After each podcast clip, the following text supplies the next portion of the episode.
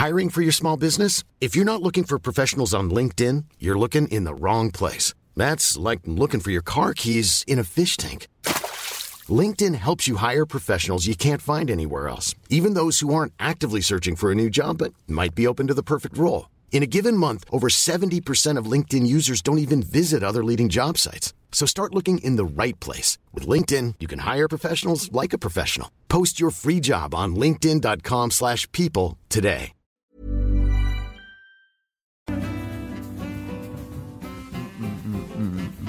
Bonsoir, bonsoir, bonsoir Fab. Salut, on entend le. Oui, bravo. Salut tout le monde. Salut Ça va, bonjour tout le Hello monde. guys, on est dans Yogo Girl, Yo. épisode 2. Yogo Girl, c'est le nom de cette émission, une émission de développement personnel sur Mademoiselle. Et ce soir, on parle de relations toxiques. On va pas parler que de ça parce que moi je suis surtout rédactrice feel good, donc on va savoir comment les repérer, ça ressemble à quoi, comment s'en sortir, comment aider un pote ou une pote qui est dedans, et puis aussi comment créer une relation saine parce que c'est bien beau de savoir comment c'est une relation de merde, mais comment créer une relation qui se passe bien. Et pour ça, on est avec Fab, Bonsoir. qui est mon chef. Oui. C'est mon ma caractéristique principale. Avec lui, j'ai une relation saine. Il faut mieux. On est avec Camille aussi. Euh, Camille, tu, es, euh, tu viens de passer l'agrégation? Oui. voilà, tu as 24 ans. Et euh, tu nous parleras plus de ton parcours euh, après. Ouais. Et surtout, marche. on est avec Pauline à la régie. Hello Hello. Hello, Pauline, qu'as-tu à nous dire? Et euh, bah, je rappelle à tout le monde que euh, vous pouvez euh, témoigner, poser vos questions, dire ce que vous voulez sur le chat euh, YouTube. Moi, je suis là pour euh, regarder tout ce que vous avez à dire et euh, relayer vos, vos questions. Donc, n'hésitez pas à, à- à me parler. Et euh, vous pouvez aussi réagir sur Twitter avec le hashtag Man en live.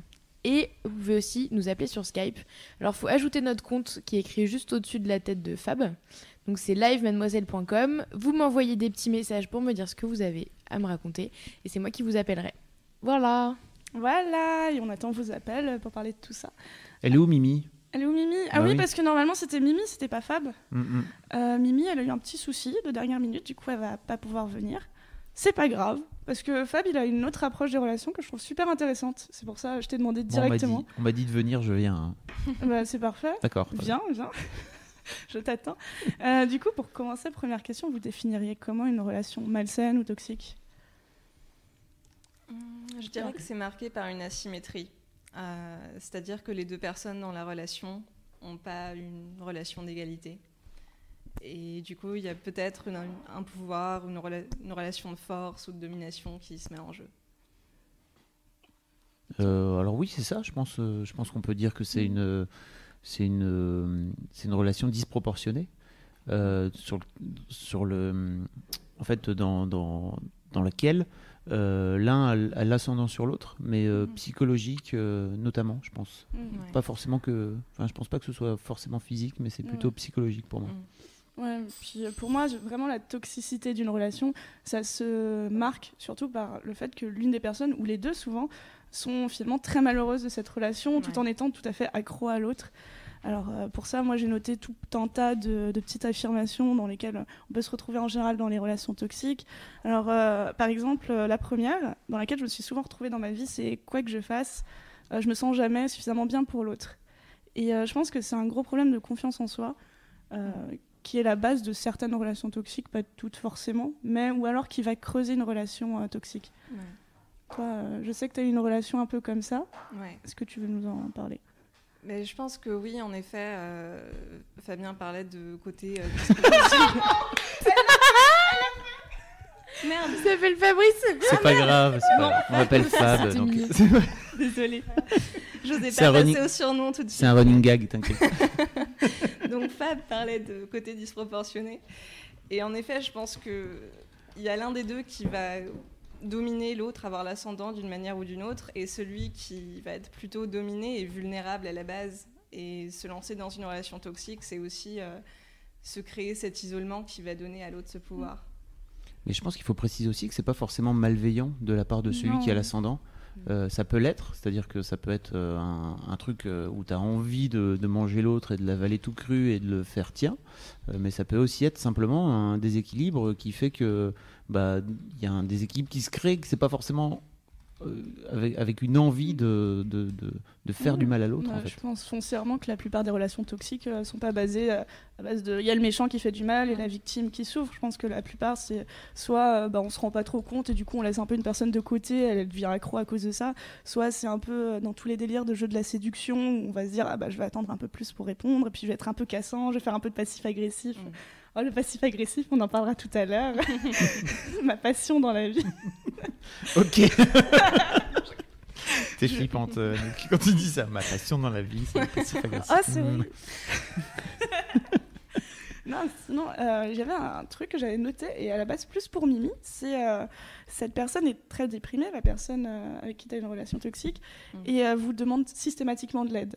Et je Ouais. pense qu'il y a aussi ce côté-là, des fois, il y a des amitiés qui commencent très bien, et puis il y en a un qui a un coup de déprime, et qui va chercher absolument à tirer l'autre. Alors, faut bien faire gaffe, parce que clairement, il y a des relations où... euh, ça va être euh, juste, bah, un ami peut avoir un coup de déprime, mais il a besoin d'aide, il faut pas non plus le laisser tomber. Mais là où ça peut devenir toxique, c'est quand vraiment tu deviens un peu sa seule roue de secours et que ça devient dangereux si tu viens pas à son aide et que tu sens une obligation et non plus de l'amitié pour venir l'aider. Non, non, mais je suis, Voilà. ouais, ouais, je suis carrément d'accord. C'est important. Je pense qu'une relation, c'est important qu'elle s'équilibre et, euh, Mm. et en fait, s'il y en a un qui finit par être tout le temps la, la- la locomotive euh, euh, et le moteur de, de la relation euh, entre entre les deux, ça finit justement par créer un déséquilibre et par.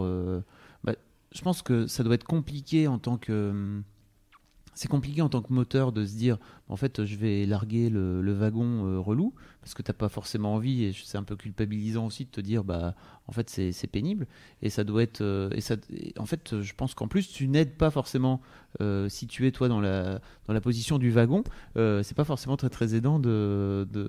qu'est-ce qu'il y a? Non, J'ai éteint mon micro. D'accord. C'est pas forcément très très aidant de quand tu es dans la position du wagon, on va dire, et qu'il y a besoin d'avoir un, d'avoir un coup de main, euh, de te faire, de te reposer en fait sur euh, sur sur euh, une tierce personne en fait Mm. pour, pour pour te sortir un petit peu du lac quoi.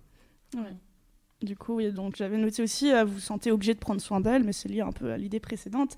Euh, vous avez peur de blesser cette personne si vous affirmez, vous vous affirmez? Alors Ouais. ça, c'est un grand classique. euh, Même ça peut se retrouver dans toutes les relations, et souvent c'est aussi la relation avec tes parents où tu as peur de dire ce que tu as envie de faire, de peur de leur faire du mal, et du coup, au lieu de faire ce que tu as envie de faire dans la vie, bah, tu fais ce que tes parents ont envie de faire. Non, ça n'arrive jamais. Ça n'arrive jamais. Je sais pas de quoi tu Puis parles. au fond, c'est ce que tu as envie de faire, ce que les parents ont envie de faire. Exactement. Et toi, justement, t'es père euh, de deux filles. Oui. Et est-ce que t'as pas peur des fois euh, de- d'avoir un peu ce côté-là? Ou comment tu l'évites? Euh, alors, c'est alors déjà, c'est déjà, je pense que de base, euh, tes enfants ont tendance à vouloir toujours faire en sorte que, que ça se passe bien. Euh, enfin, en tout cas, que, tu qu'ils ne te blessent pas, qu'ils ne te fassent pas de Mm. mal. J'ai un, e- j'ai un exemple tout frais, vraiment d'un truc euh, qui s'est passé.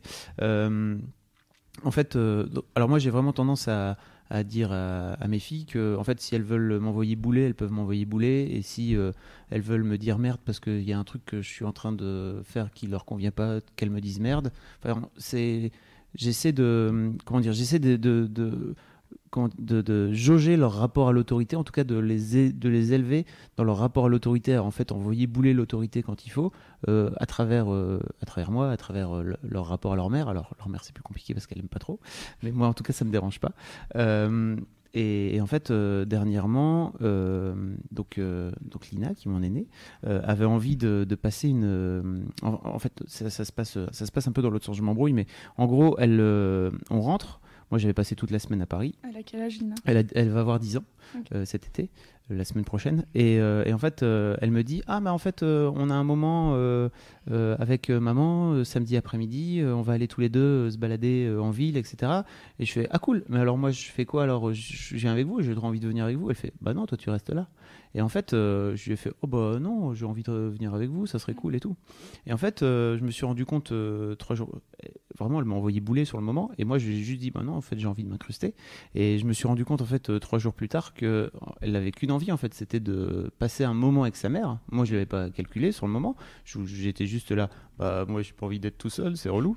Euh, et, et en fait, quand je lui ai dit mais pourquoi tu me l'as pas dit? Elle m'a dit parce que je voulais pas te vexer. Voilà. Et donc en fait, je lui ai dit mais non, mais pourquoi? Non, si tu m'avais dit en fait j'ai envie de passer un moment avec maman, va te faire foutre. euh, J'aurais fait ok, cool, pas de problème. Mais, mais voilà, c'est exactement le, le genre de le genre de, de- d'exemple en fait qui fait que même quand tu essaies toi de dire envoie-moi bouler quand tu veux, etc., bah, en fait, ton enfant finit par avoir, env- par avoir envie de pas te blesser. Quoi. Mm. Voilà, très très dur. Ouais, c'est très dur de s'affirmer, notamment face à ses parents. Et puis euh, là, elle est très jeune, elle n'est pas encore passée par l'adolescence. On en reparle dans 4 ans. Oui. Euh, Qu'est-ce que j'avais noté? Euh, Ah oui, vous êtes perfectionniste à outrance aux côtés euh, de l'autre personne. Ça arrive souvent de, de vouloir être parfait et de se dire Oh, je suis jamais suffisamment parfait pour l'autre. Ben, c'est un peu euh, genre euh, j'ai peur de le blesser. En fait, ça rejoint toutes les idées qu'on a vues. Euh, voilà, vous me coupez si vous voulez rajouter quelque chose. Euh, alors, le chantage affectif et la culpabilité pour vous retenir, le grand classique. Euh, bon, ça, c'est vraiment de la merde. Si quelqu'un vous fait du chantage affectif, fuyez. ou- Eh, Mais c'est pas toujours facile à repérer. Enfin, on, on s'en rend pas compte quand on aime profondément quelqu'un et que cette personne te dit euh, non mais fais plus ça sinon je te parle pas ou quand ça atteint des cas extrêmes quand la personne vous menace de se suicider carrément. Euh, Parce que toi, il me semble que tu as une histoire un peu comme ça. ouais, Est-ce que tu veux nous la raconter? J'ai eu une histoire comme ça. J'ai eu quelqu'un qui a menacé de se suicider plusieurs fois. Est-ce que tu peux la reprendre depuis le début? Ouais. Parce que dit comme ça, ça fait genre, il y a quelqu'un qui m'a appelé qui m'a dit je vais me suicider. ouais. Alors, je veux remettre un peu les choses dans l'ordre. Euh, quand j'avais 15 ans, j'étais très solitaire et très isolée. Et euh, j'écrivais des histoires sur Internet. Et il y avait beaucoup de gens qui écrivaient des histoires aussi comme ça. Et finalement, ça a créé une communauté. Et euh, je suis. Des fictions, c'est ça? Ouais, des fictions. Des fictions. euh, Cam, est-ce que tu peux parler un tout petit peu plus près du micro, stop Ouais, carrément. Qu'on t'entende Comme bien. ça? Ça Mm. marche? Yes, super. Parfait. Et, euh, et du coup, il y avait des communautés qui se créaient. Et je suis, donc j'avais 15 ans et je suis devenue amie avec une fille qui en avait 20. Donc déjà, tout de suite, il y a une relation d'ascendance qui se crée avec la différence d'âge. Moi, forcément, je me sentais flattée de d'être valorisée par quelqu'un comme ça qui était plus âgé. Et j'aurais dû me rendre compte qu'il y avait quelque chose de potentiellement malsain du fait que quelqu'un qui avait 20 ans était intéressé comme ça et se trouvait valorisé par mon amitié aussi. Je cherchais peut-être quelqu'un d'inférieur d'une certaine manière. Et euh, au départ, tout allait bien parce que j'étais tellement isolée dans ma vie de tous les jours. euh, j'ai pas très envie de parler avec le monde qui m'entourait, qu'il n'y avait pas d'obstacles qui se créaient. Mais petit à petit, euh, cette personne m'a posé de plus en plus d'interdits et était blessée chaque fois que je parlais avec euh, quelqu'un d'autre. Et je me suis retrouvée à perdre ma communauté sur Internet, mais aussi dans la vie réelle, euh, parce que quand je lui parlais de certains amis, elle me disait non, euh, je veux pas que tu traînes avec ces gens-là.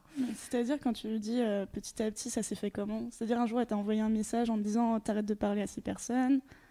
Ou- Ça s'est fait par palier, en fait. Euh, parce que si elle avait, si elle m'avait lancé tous ces interdits dès le début, j'aurais dit non. Je j'aurais pas pu. Mais c'est juste, euh, à chaque fois, il y avait une nouvelle étape qui était franchie. Elle me disait, si tu fais pas ça, je serai heureuse. Donc à chaque fois, je faisais quelque chose en moins. Et petit à petit, euh, je me suis renfermée sur moi-même. On passait au moins. En plus, c'était totalement virtuel comme relation. Elle habitait à l'autre bout de la France, donc on passait trois heures au téléphone euh, par jour, plus tous les messages qu'on s'envoyait. Et au départ, c'était très excitant parce que se sentir aimé par quelqu'un à ce point, enfin, c'était Mhm. génial. Sauf que petit à petit, on perd de sa substance vitale. Enfin, ça perd de son attrait aussi. Et, euh, et à la fin, euh, je la détestais et je pense qu'on se détestait mutuellement d'ailleurs. Euh, parce qu'il y avait ce chantage affectif, il y avait des ultimatums à chaque fois. C'était une, Pardon, c'était une relation amicale ou amoureuse? C'était amical, mais c'était très borderline euh, amoureux en fait, parce que on se disait je t'aime très souvent. C'était très exclusif aussi comme relation. Je me souviens d'être sortie avec un garçon à un moment donné, elle aimait pas ça du tout. J'avais cassé peu de temps après, mais même les amis, dès que je devenais amie avec quelqu'un, elle aimait pas ça du tout. Et elle exigeait des je t'aime très souvent, et à la fin, j'avais même plus envie de les dire parce que Mhm. ça voulait plus rien dire euh, à force de les répéter. Euh, et je me souviens de crises euh, qu'elle m'a faites en me disant non mais tu m'aimes pas, je sais que tu m'aimes pas, je n'y crois pas, tu n'as pas assez d'affection pour moi. Et du coup la relation était un peu dans une zone grise. Et comment ça s'est terminé Ça a duré combien de temps déjà Ça a duré quasiment un an. Euh, ensuite il y a eu une période pendant laquelle je ne lui ai pas parlé parce qu'en fait je m'étais fait une amie qui était très importante pour moi.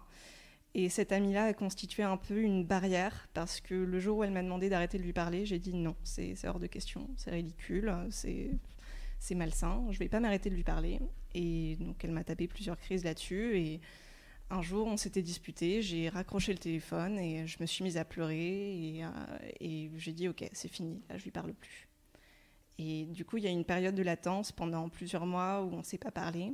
Et ensuite, j'ai entendu parler d'elle par quelqu'un d'autre qui avait gardé contact. Et euh, comme j'avais coupé contact de manière vraiment brusque, sans vraiment faire mon deuil, j'ai craqué. Je lui ai parlé à nouveau. Et d'ailleurs, je l'ai rencontré pour de vrai, quelques mois après ça, et ça a été extrêmement libérateur. Euh, parce que j'en avais fait une figure presque mythologique. Tu l'avais jamais rencontré Non, je l'avais jamais rencontré. C'est ça. Mais je pense que ça a énormément joué, mm. euh, parce que j'aurais jamais donné autant de pouvoir à quelqu'un que j'aurais rencontré dans la réalité, mm. entre guillemets, et, et que euh, voilà, enfin, le, fait d'avoir cette relation virtuelle permettait d'idéaliser complètement l'autre. Mm. Euh, et, et, oui, enfin, désolée. et de même, je pense aussi que j'aurais jamais donné ce pouvoir-là euh, à un garçon par rapport à une fille, parce que j'étais déjà féministe quand j'étais ado. Et j'étais très consciente des rapports de force dans certaines relations hommes-femmes. Et, c'est le fait que cette relation était une relation d'amitié euh, et non pas amoureuse dès le départ qui a fait que je lui ai laissé prendre ce pouvoir sur moi. Comment vivaient euh, tes parents? Euh, cette enfin, J'imagine que tu devais leur, en, parler, non? Moi, j'ai un souvenir parce qu'en fait, on est amis d'enfance avec Camille. et moi, je me suis souvenue de cette histoire euh, d'amitié euh, qui s'est mal tournée parce que moi j'avais la vision des parents. Et j'étais j'étais petite. On a pas mal d'années d'écart avec Camille. Et je me rappelle euh, des parents qui s'inquiétaient vachement et je crois qu'ils ont un peu mis le nez dans cette histoire si je me rappelle bien. Ouais mais à la fin en fait ils, m'ont vu un jour raccrocher le téléphone en pleurs ils m'ont dit ok ça, ça suffit ils m'ont confisqué mon ordinateur mon portable ils m'ont envoyé en colo pendant toute l'été est-ce que ça t'a aidé? Ce qui en soi, oui, m'a aidé. Enfin, j'avais déjà pris la décision de prendre de la distance à ce moment-là, donc je pense pas que j'aurais eu besoin de quelque chose d'aussi radical, euh, mais je pense que oui, mm. ça a aidé à m'ouvrir davantage euh, euh, au monde autour de moi et à me raccrocher à la réalité que, que je fuyais mm. en fait. Et, et, finalement, cette relation a été bénéfique de ce point de vue-là parce que je l'ai commencé en rejetant un peu le monde autour de moi, mais à la fin, je me suis rendu compte que le monde virtuel que je m'étais créé était pas tellement mieux ce qui m'a donné envie de retourner justement, euh, de m'ouvrir vers l'extérieur à nouveau. Je trouve que c'est très bien tout ce que tu dis. et euh, je trouve que ça représente bien ce qu'on a dit en plus. Parce que, euh, oui, on a oublié de parler de ça. Souvent, ça vient graduellement. C'est-à-dire que c'est pas quelqu'un qui arrive en disant Ah, je suis méchant. Et toi, tu es en mode Ok. Non, non, ça, ça, vient tout petit à petit. On s'en rend pas compte. C'est très long, très difficile. Souvent, il y a besoin d'un déclic. Souvent, l'entourage s'en rend compte. Et toi, tu es en mode Bah non, c'est quelqu'un de bien. Souvent aussi, on, se rattache qu'au côté positif de la relation. Euh, il y a plein de choses qui font qu'on a du mal à s'en rendre compte. Et justement, je voulais parler comment s'en rendre compte de, euh, du fait qu'on euh, est dans une relation toxique. Donc, toi, ce que tu racontais, c'est que tu t'en es rendu compte.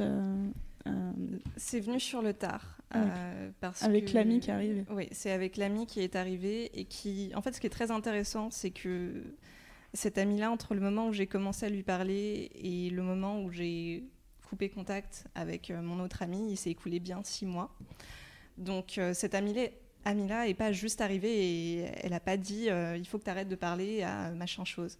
Mm. au contraire, elle je pense c'est une très mauvaise technique parce que si, si tu es vraiment très attiré par quelqu'un ou beaucoup d'affection pour quelqu'un et quelqu'un d'autre débarque en disant fuis-le, t'es en mode non, toi dégage.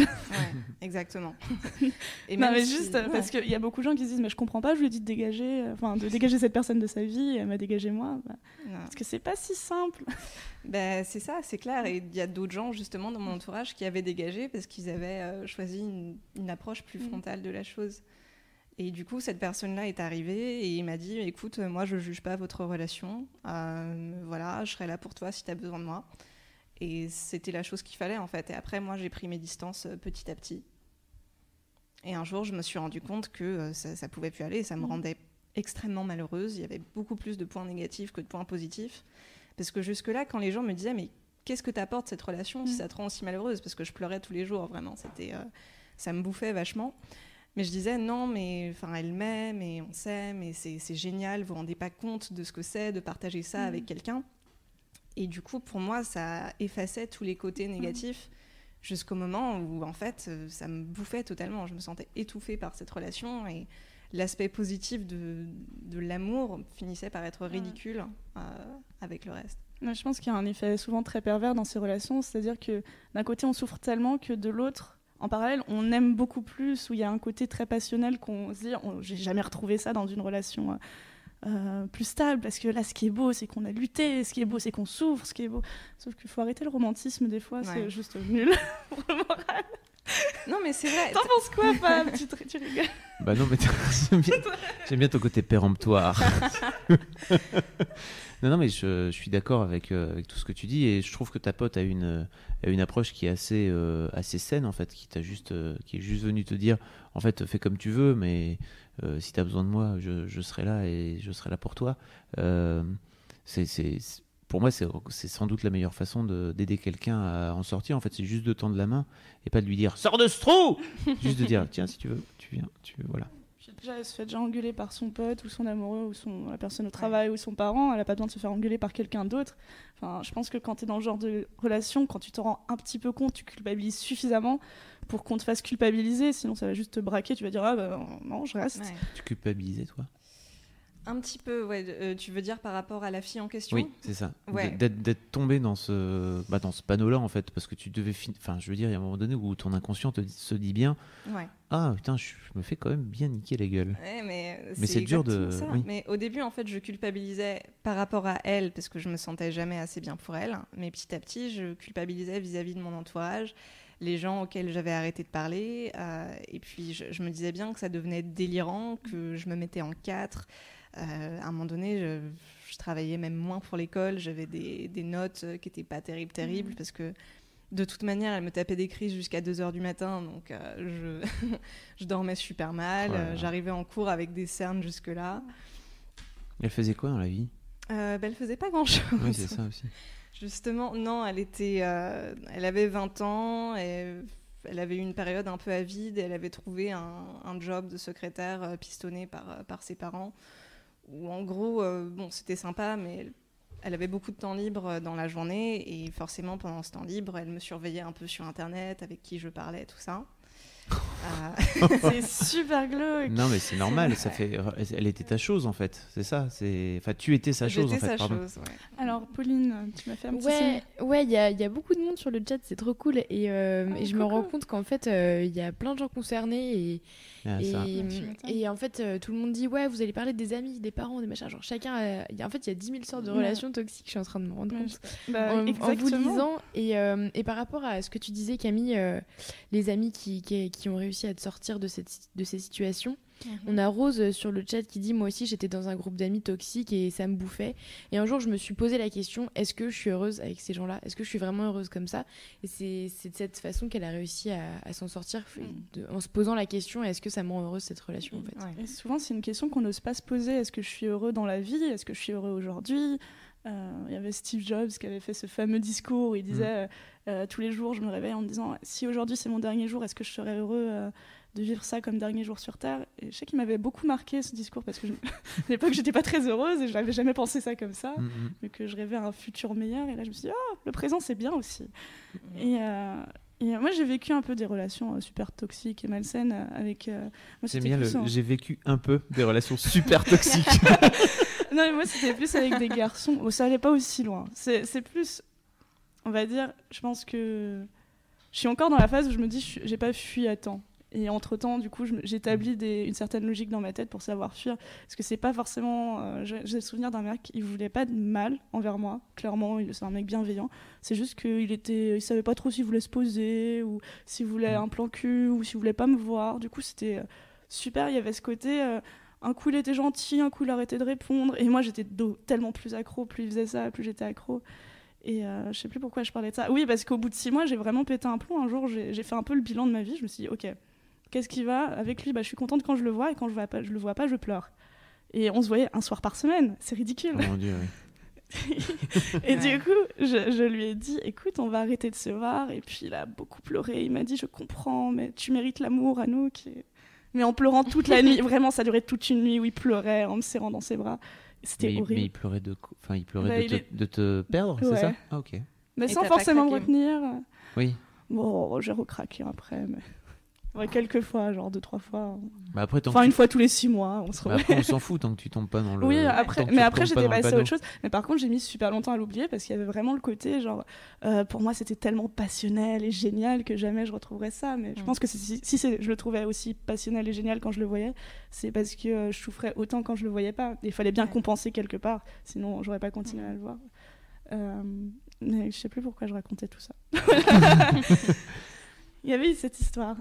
Et Ouais. euh, aussi, ouais, bah, là, tu as parlé de l'amitié. Et en amour, j'entends souvent des gens dire c'est compliqué. Et euh, c'est vrai que la plupart du temps, que, quand j'entends des gens dire ça, en fait, ça veut dire ça se passe mal. Ouais. Il y a un truc où clairement, c'est pas forcément toxique ou malsain, mais ça peut verser dans ça très rapidement.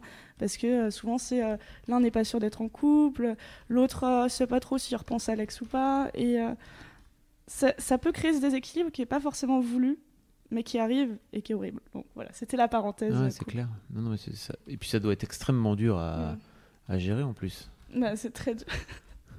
Au secours. Et euh, sinon, ah oui, un dernier point que je voulais aborder dans les euh, vraiment c'est quoi on va dire dans la globalité des relations toxiques, c'est l'inconstance dans les actes. C'est-à-dire que souvent, euh, moi j'ai vu autour de moi des gens qui un coup sont doux, un coup sont durs. Et ça, ça crée le désordre dans la tête de l'autre en face, qui est en mode ah mais qu'est-ce qui se passe? Et qui va se rattacher aux périodes douces. Et en essayant d'éliminer les périodes dures, sauf que bien sûr, bah, ça reste dans le crâne et on est malheureux et c'est nul. Et euh, du coup, euh, je pense qu'on peut passer à la partie euh, comment les si- repérer. Oui, je sais pas si vous avez vu le, le film Mon Roi. Non. Parce que si vous. Alors vraiment, je sais pas. Vous, Tu l'as vu, Pauline? Vous, vous l'avez pas vu. Euh, S'il y a bien un Roi, film, je... Mon Roi. Mon Mon Roi, Roi. c'est avec Vincent Cassel. Et euh, j'ai complètement oublié l'actrice de... qui est géniale, euh, Emmanuelle. euh, Non, pas du tout. Euh, qui, est, qui est Maïwenn fantastique. Non, mais non. Non, non, non. c'est- Et donc, en fait, cette. Je trouve que ce film-là met en, scène parfaitement la montée en puissance euh, de la fameuse relation toxique euh, dont tu parlais tout à l'heure. Il y a une métaphore pour ça qui est géniale, c'est euh, en fait si vous, c'est l'histoire de la grenouille que tu mets dans une casserole d'eau. Euh, en fait, si tu mets une, il paraît, alors il paraît, donc a priori ça marche, c'est un truc euh, scientifique, mais je ne sais pas si ça existe, j'ai jamais testé moi-même avec une grenouille. Mais si tu, mets une, si tu mets une grenouille dans une casserole et en fait que tu la fais, que tu fais chauffer la casserole petit à petit en fait, donc que tu fais monter euh, l'eau jusqu'à ébullition en fait, la grenouille elle va rester dans le truc et puis elle va faire oh c'est de plus en plus chaud, mais en fait elle va jamais sortir de, elle va jamais sortir de, de, de la casserole euh, parce que elle va se, elle va finir par, par cramer et bouillanter, mais ju- juste elle aura fini par se faire euh, petit à petit en fait à l'ambiance, à la, la température de, à la température de l'eau. En revanche, si tu la fous dans une casserole d'eau bouillante tout de suite, c'est ce que tu racontais, tu la fous dans une casserole d'eau bouillante, en fait, elle va ressortir aussitôt parce que ça va la, ça va la brûler tout de suite. Et c'est notamment ce que ce qu'elle a fait en fait, c'est que ta, ta, ta pote à l'époque, euh, petit à petit, en fait, elle est montée dans les dans les interdictions et dans le et dans la dans la, enfin voilà, dans les trucs de Ouais. plus en plus Il toxiques faut le pour temps tout cas. d'habituer à chaque palier. En fait, c'est Ouais. comme des petits paliers où chaque fois on en rajoute une petite couche, puis une petite couche, Ouais. et puis à la fin ça fait un mur, quoi. Ouais. Je pense pas qu'elle l'ait fait exprès, hein, cela dit. Mais, Non, euh, c'est c'est un Mais Même c'est la important personne de dire qui fait que ça n'en a pas conscience, en Mhm. fait, Ouais, voilà. je pense. Et je pense aussi que la personne qui fait ça est la première à en souffrir, parce que déjà, elle a une jalousie maladive, hein, euh, et juste, elle supporte de moins en moins, et elle en demande de plus en plus. Et je pense que ça doit être horrible de vivre dans cet état d'esprit. Ouais, c'est sûr. Bon, Pour revenir à mon roi, vraiment, Ouais. regardez ce film en fait. Si vous, si vous avez la sensation de vivre dans une, dans une relation toxique ou si vous y êtes ou si euh, vous, y, vous y avez été, c'est vraiment très intéressant la façon dont c'est dont c'est mis en scène. Et euh, en fait, euh, donc Vincent Cassel euh, finit par rencontrer cette fille sur où en fait au départ la relation est, est- saine. Et en fait plus ça va aller plus il y a sur des tout petits trucs en fait. Vraiment euh, il finit par prendre l'ascendant sur elle. Euh, c'est euh, sur des, des trucs du style en fait je viens je viens vivre chez toi je viens m'installer chez toi puis après en fait je me casse du jour au lendemain parce qu'en fait finalement ça va pas sans aucune explication sans rien du tout. Il finit par bref je vous spoil pas le film mais en tout cas le, le film est vraiment très bien fichu pour ça et vraiment montre la l'aspect graduel en fait de la, de la montée en puissance de la toxicité de, de la relation pardon Mm. voilà avant de te couper pardon Oui. Anouk je, je ne sais plus où j'en étais. mais tu je vais disais reprendre mon- comment les reconnaître voilà Oui, comment les Mm. reconnaître? Ah, très bonne question. Alors, il y a plein de manières. En fait, il n'y a pas une manière. La première, oui, c'est ce qu'on disait. Est-ce que je suis heureuse? Phrase de base. Et pas heureuse quand je le vois. juste quand je la vois. C'est juste, est-ce que je suis heureuse dans ma vie, heureux dans ma vie en ce moment? Premier truc. Après, euh, moi, j'ai le principe, maintenant, bah, depuis cette histoire, euh, c'est ce que je te disais tout à l'heure, Fab. Quand je rencontre une nouvelle personne, euh, j'ai un système dans ma tête de mettre. J'ai, les gens ont trois strikes, c'est ce que j'appelle ça comme ça. C'est-à-dire qu'ils ont trois occasions de se la jouer un peu dégueulasse avec moi, parce que bon, j'accepte qu'un jour on pose un lapin, c'est pas, ça arrive à tout le monde de temps en temps. Mais pas plus de trois, ce qui est déjà pas mal, je pense. C'est beaucoup trois. Je pense que deux, mm. ça serait amplement mm, mm. suffisant. Mais moi, j'ai toujours espoir que les gens je pense que j'ai un peu trop d'espoir sur ce genre de choses. Et, souvent. C'est la jeunesse peut-être. Je vais faire le vieux con, mais oui. Mets ton vieux con. c'est difficile de changer. Mais, de changer mais du coup, ça va être trois fois où euh, quand il y a un moment où je dis ah non, alors ça va être euh, bah ouais, la personne qui euh, tout d'un coup annule une demi-heure avant le rendez-vous, même avec une excuse, je suis en mode euh, oui, bon, tu me le fais pas à chaque fois. Ça peut être la personne qui te fait du vieux passif-agressif au milieu d'une phrase. Alors qu'est-ce que le passif-agressif On va l'expliquer. T'as une bonne définition parce que moi j'ai toujours du mal à. bah, alors je pratique pas je pratique ça en général? Non non non, pas du tout mais, je sais que tu as, une bonne manière d'expliquer souvent c'est un concept que j'ai très bien dans ma tête mais je pense que je suis très mauvaise à expliquer euh, bah, Alors pour moi, c'est pour moi il y a un côté, euh, pour moi c'est une façon euh, d'expliquer sympathiquement qu'en fait tu es en colère, sans y mettre du tout l'effort, mm. mais et sans dire clairement les choses en fait. Mm. C'est ça ou pas? Non, je, bah, Moi je le dirais pas exactement. parce que pour moi c'est quand. Désolée, c'est pas. Pardon, patron. C'est pas grave. Non, mais c'est pas grave. Mais c'est vrai que j'y ai pas. Elle est dans une relation toxique avec moi. Il va falloir qu'on se sépare. Il a l'ascendant là. Anouk, merci, c'était sympa. Au revoir. C'est pour, pour toi, tu sais, c'est pour ton bien. Ah non mais vas-y, explique. Euh, non, pour moi, le, passif agressif, c'est quand tu dis euh, sous des fausses argentines une chose vraiment atroce dans la gueule de mm. quelqu'un, genre. Ah, euh, bah, le, grand classique pour moi, c'est Ah, t'es quelqu'un de sympa hein, pour une fille tu vois, il y a toujours le, le fung qui arrive derrière, ou euh, la personne qui va dire à la fin de la conversation, genre, ouais, euh, euh, t'as pas l'air très bien en ce moment, enfin bref, hein, il fait beau, hein, et genre, il, va te laisser avec ta merde qui t'a lancé. C'est la petite remarque qui, grince en passant. Ouais. souvent, c'est assez froid aussi. C'est par exemple, t'envoies un texto à un pote qui fait un peu le mort et tu lui dis mais ça va, tu m'en veux pour quelque chose? Qui te répond non non avec deux accents circonflexes souvent. Non mais c'est vrai, les deux accents circonflexes à la place du smiley, ça veut dire énormément de choses. Ah, ok. Ah mais c'est vrai parce que c'est pas un smiley, c'est pas une smiley face, c'est juste euh, ok, j'y mets les formes, j'essaie d'être sympa mais moins sympa que d'habitude. que ça. Enfin, une fois j'ai envoyé un mec lol point. mais c'est clair que le point pour moi c'est le c'est la forme ultime du passif agressif. Ah, le mais ça, à l'écrit. que le passif agressif à la base, enfin c'est aussi une forme orale. C'est pas. Ah oui, j'entends bien. Voilà, donc, euh, voilà. Mais, mais tu fais ça Non, moi j'en fais pas. Mais je déteste qu'on m'en fasse. Ah oui, Justement, quand on m'en fait. Euh, maintenant je le dis aussi. Ah, très bonne manière. Pourquoi t'as as envoyé lol à ce mec alors? Parce qu'il il avait, été, il avait été bâtard avec toi, c'est ça? Oui, je t'expliquerai. Ok. Ce sera hors antenne. Ça, se passera hors antenne, cette histoire. C'est peut-être lié à mademoiselle. Oh merde, d'accord. je ne veux pas savoir alors. Voilà, voilà. mais euh, non, mais en fait, euh, euh. pourquoi est-ce que tu. En fait, pour moi, le truc aussi, c'est l'escalade. C'est-à-dire qu'il y a un truc où. Euh, enfin, moi, je, je, sais pas comment ça marche. C'est-à-dire que s'il y a quelqu'un qui me répond de façon euh, passive-agressive, je vais juste l'envoyer bouler, en fait, lui dire Mais pourquoi tu me réponds comme ça? Euh, T'as un problème, vas-y, raconte-moi. Je, je supporte pas le, le côté. Enfin, tu vois, de rentrer dans une surenchère, en fait. Mm. Mais pourquoi, pourquoi donc tu fais ça à ce moment-là? Alors cette fois-là, j'ai fait ça parce que non, mais... je veux vraiment pas raconter ça. Ah, non, mais, mais, mais est-ce que est-ce qu'il y a d'autres fois où en fait euh, où tu t'es rentré dans ce dans cette mm. surenchère du de, de la passivité agressivité Oui, ça a dû m'arriver.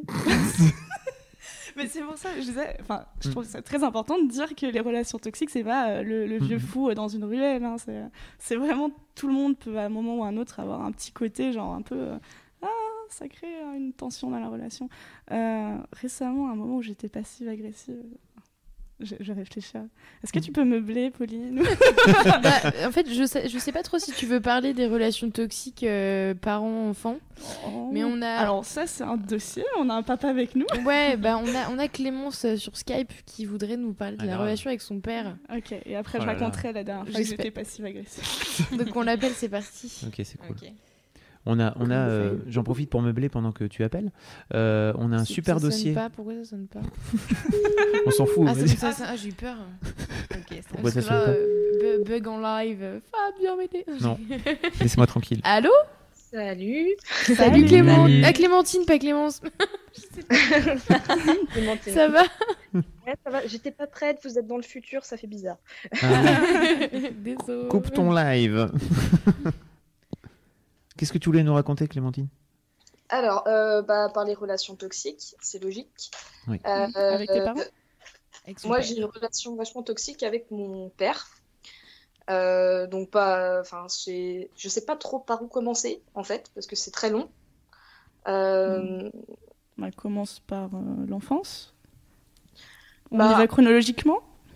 Euh, en gros, jusqu'à mes, jusqu'à mes 10 ans à peu près, je j'avais pas fait forcément attention.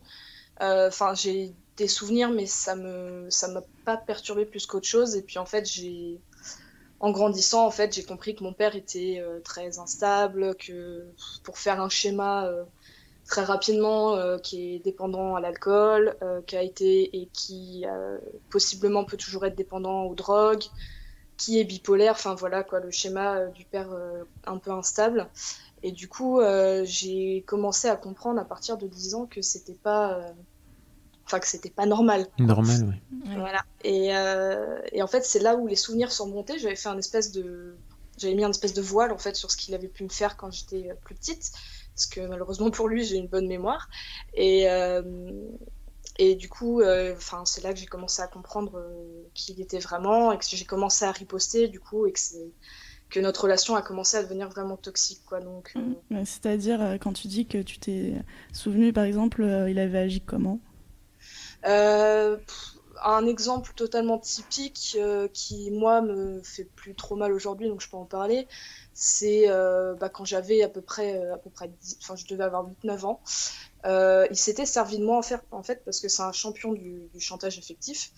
Euh, et euh, il s'était servi de moi pour faire du chantage affectif à une de ses ex. Et en fait, il m'avait, il avait piqué une crise chez lui, j'étais en pleurs, et en fait, il m'avait dit de m'habiller, parce que j'étais en pyjama. Et on est allé chez son ex, et en fait, il a voulu faire du chantage avec moi en disant qu'il était avec moi devant la porte, donc il faisait nuit, il faisait froid. Euh, mon père habite euh, très loin dans un autre pays, donc ma mère n'était pas là. Euh, et en fait, il a été jusqu'au point de me laisser devant la porte de son ex, toute seule, dans la nuit, dans le froid, et de repartir chez lui. Et en fait, quand son ex a ouvert la porte et qu'elle m'a vue toute seule, bah, bah, voilà quoi, c'était. euh, elle, elle a C'est- très triste. Euh, Oui, bah je sais pas si ça se sent, mais j'ai la voix qui Mm. tremble un petit peu. Mais Oui, oui, Bah oui. euh, je comprends.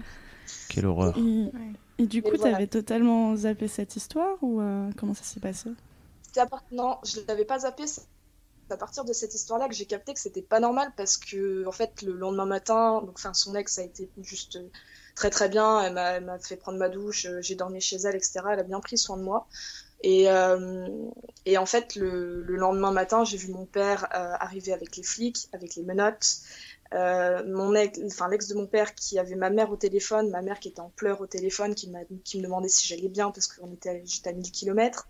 Euh, mon oncle qui habitait pas trop loin, qui est venu chercher mon père, je les ai vus s'engueuler. Et... Enfin voilà quoi. Donc c'est à ce moment-là que j'ai compris que c'était pas normal en fait et que je devais, euh, je devais réagir. T'avais quel âge? T'avais 8 ans, c'est ça? Oui. 9 ans, ouais. Je sais plus Hmm. exactement, mais j'étais assez jeune. Et quand tu dis Bah, fallait réagir, T'étais assez jeune, mais t'étais quand même suffisamment vieille pour comprendre ce qui était en train de se passer, en fait. C'est ça, ouais, c'est Mhm. ça. Et j'ai des souvenirs de trucs peut-être pas aussi violents, ça c'était vraiment un des gros trucs qu'il ait pu faire, mais des, ouais, des, des coups de colère euh, à, à ce que j'en ai peur, à ce que je me mette en position fétale euh, sur le lit parce que j'avais peur. euh, parce qu'il il m'a il m'a jamais vraiment frappé, mais il faisait les gestes. Et fait, enfin, quand tu petite, euh, même, enfin même maintenant, peur. en fait, Mhm. je sais que s'il a bu et que s'il est en train de s'énerver, j'ai peur, j'ai très peur. Mm, mm. quand j'étais petite, c'était pas au point de faire du chantage affectif avec moi, mais c'était. voilà, quoi, c'était. C'était horrible. Mais. Tout à l'heure, tu as dit, tu as compris ce jour-là qu'il fallait réagir. Et comment tu as réagi, sachant que tu avais 9 ans? Euh, T'as peut-être réagi plus tard en fait. Peut-être que. J'ai réagi plus tard. En fait, j'ai fait la, la, politique du je, je vois rien, j'entends rien, euh, je dis rien pendant un moment. Euh, ma mère était au courant et, et on a essayé. Évidemment, j'ai été voir un psy, etc. Hein. Clémentine, je sais pas si tu regardes le chat, mais tout le monde t'envoie des cœurs. Ouais, ouais. Eh, je vois à la petite Clémentine, j'ai 20 ans, hein, mais c'est gentil. c'est très, très, dur de, de réussir aux yeux de la loi en fait de, de couper un parent, euh, enfin de couper un enfant de son, son parent en fait. C'est vraiment extrêmement compliqué. Je sais pas si tu as, tenté ça, c'est ça juridiquement? Juridiquement non. Euh, parce que juridiquement j'aurais toujours un lien euh, parce qu'il faut, il faut qu'il verse une pension alimentaire. Mm, mm. juridiquement je couperais pas les... Je parlais en termes de garde, pardon plutôt Ah, en termes de garde, bah, en fait, mhm. mon, père habite à, 900 km euh, parce que je suis en Bretagne. Il habite euh, très loin et euh, du coup, enfin, il a fait forcément une rupture déjà.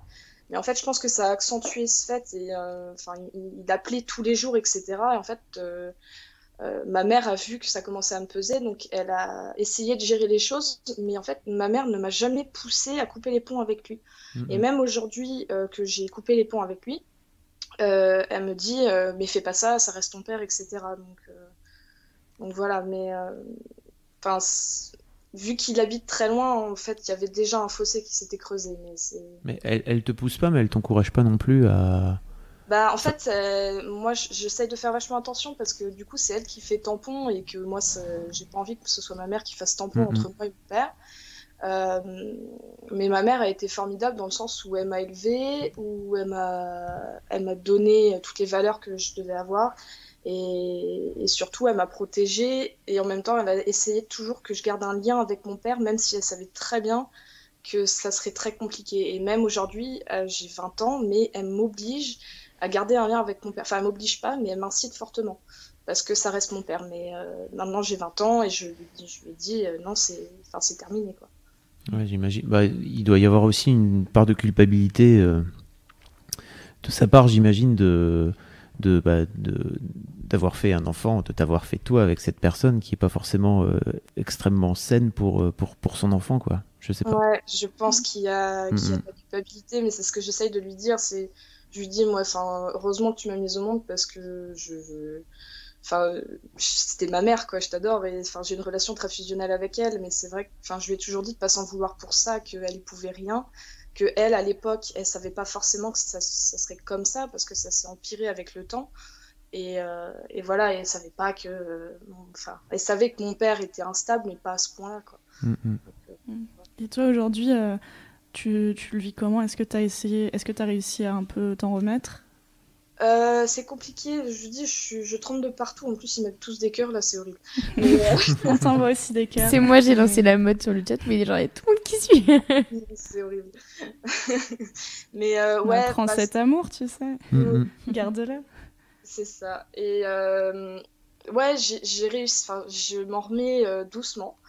Euh, déjà, j'ai commencé par couper les ponts. Je peux pas le faire totalement mais euh, je, je, le fais au, gros, au maximum, mais je peux, je peux pas vraiment le faire non plus, sachant que j'ai mon petit demi-frère qui habite avec lui. Donc c'est ah, compliqué. voilà. tu es partie quand tu avais quel âge euh, de... avec ton père pour rejoindre ta mère? Euh, alors en fait, mes parents sont séparés quand j'avais 3 ans. Mhm. On est arrivé en Bretagne un peu plus tard et mon père est parti il y a 10 ans.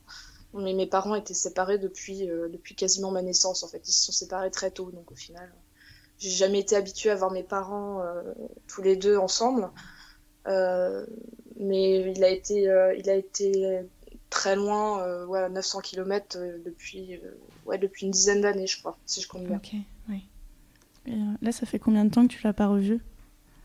Euh, bah, ça fait pas si longtemps parce que je faut bien que je le vois pour voir mon petit frère. Donc du coup, c'était euh, euh, c'était aux vacances d'hiver, c'était en février. Et est-ce que tu lui as dit tout, tout ça? Oui, je lui ai dit, bah, je lui ai enfin dit en fait, et, euh, et ça m'a permis de couper les ponts. Je lui ai dit tout ce que je pensais. Euh, sauf que à chaque fois, euh, il me dit, euh, mais tu sais, j'ai changé, etc. Et, et il m'envoie des messages de temps en temps en me disant, tu sais, je m'en veux vraiment. Sauf qu'en fait, il me l'a fait tellement de fois que bah, du coup, là, ça marche plus, quoi. Mais, euh, mais du coup, ouais, il- j'essaye de couper les ponts au maximum, par contre. ouais. Eh ben, euh, bravo. Clémentine. Bah, Enfin, en tout cas, bravo parce que tu. Oui, bravo.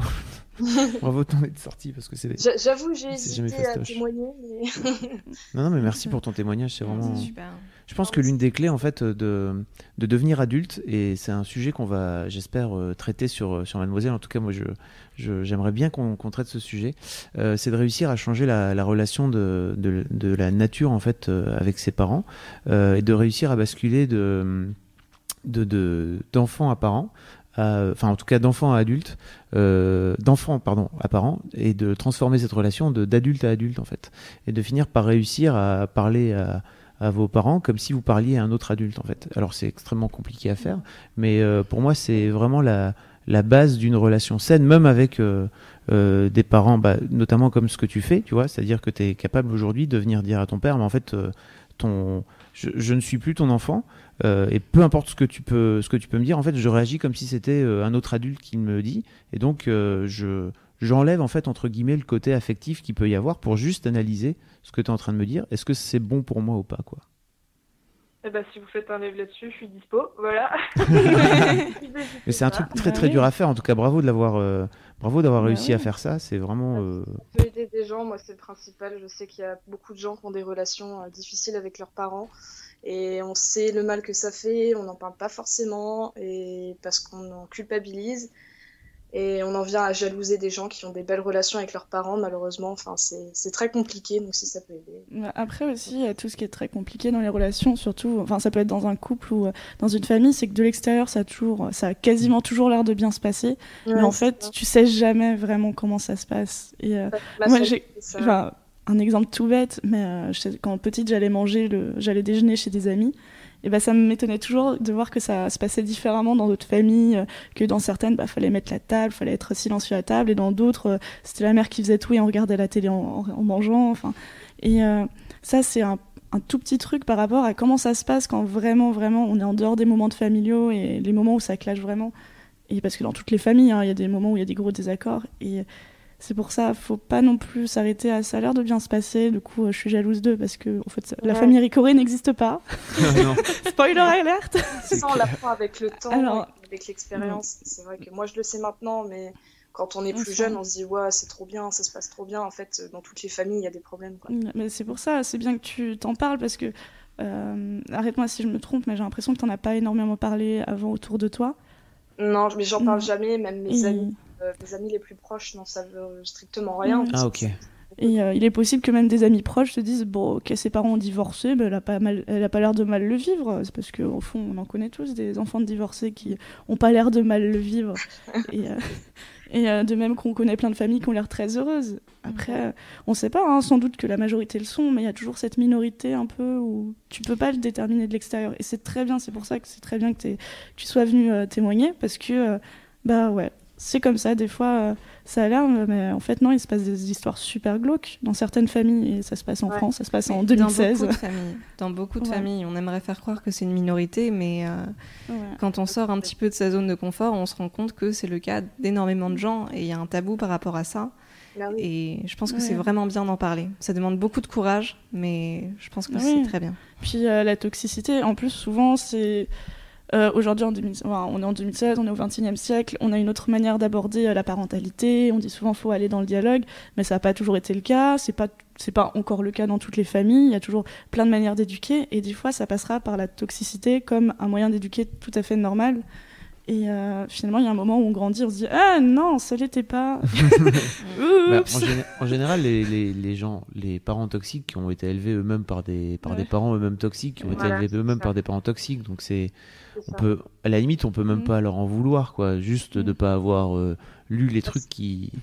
Enfin voilà. J'ai eu avec mon père, moi. Pardon, tu disais?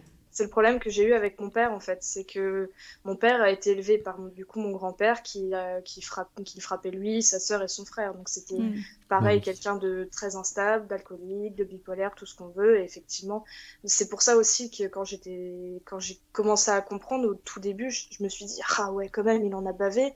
Et j'ai mis un petit moment à comprendre euh, Mm. que moi j'avais pas forcément en baver si lui il en avait, euh, il avait Exactement. pris euh, Exactement. son enfance. Et ce qui est bien même, c'est que t'as pas en baver déjà, bon, c'est très bien de s'en rendre compte, et euh, t'as pas à reproduire non plus. C'est pas parce que tes parents t'ont éduqué d'une certaine manière que t'es obligé de faire un copier-coller sur, euh, je sais pas si tu veux des enfants, mais si jamais un jour Hey, I'm Ryan Reynolds. Recently, I asked Mint Mobile's legal team if big wireless companies are allowed to raise prices due to inflation. They said yes. And then when I asked if raising prices technically violates those onerous two year contracts, they said, What the f are you talking about, you insane Hollywood ass?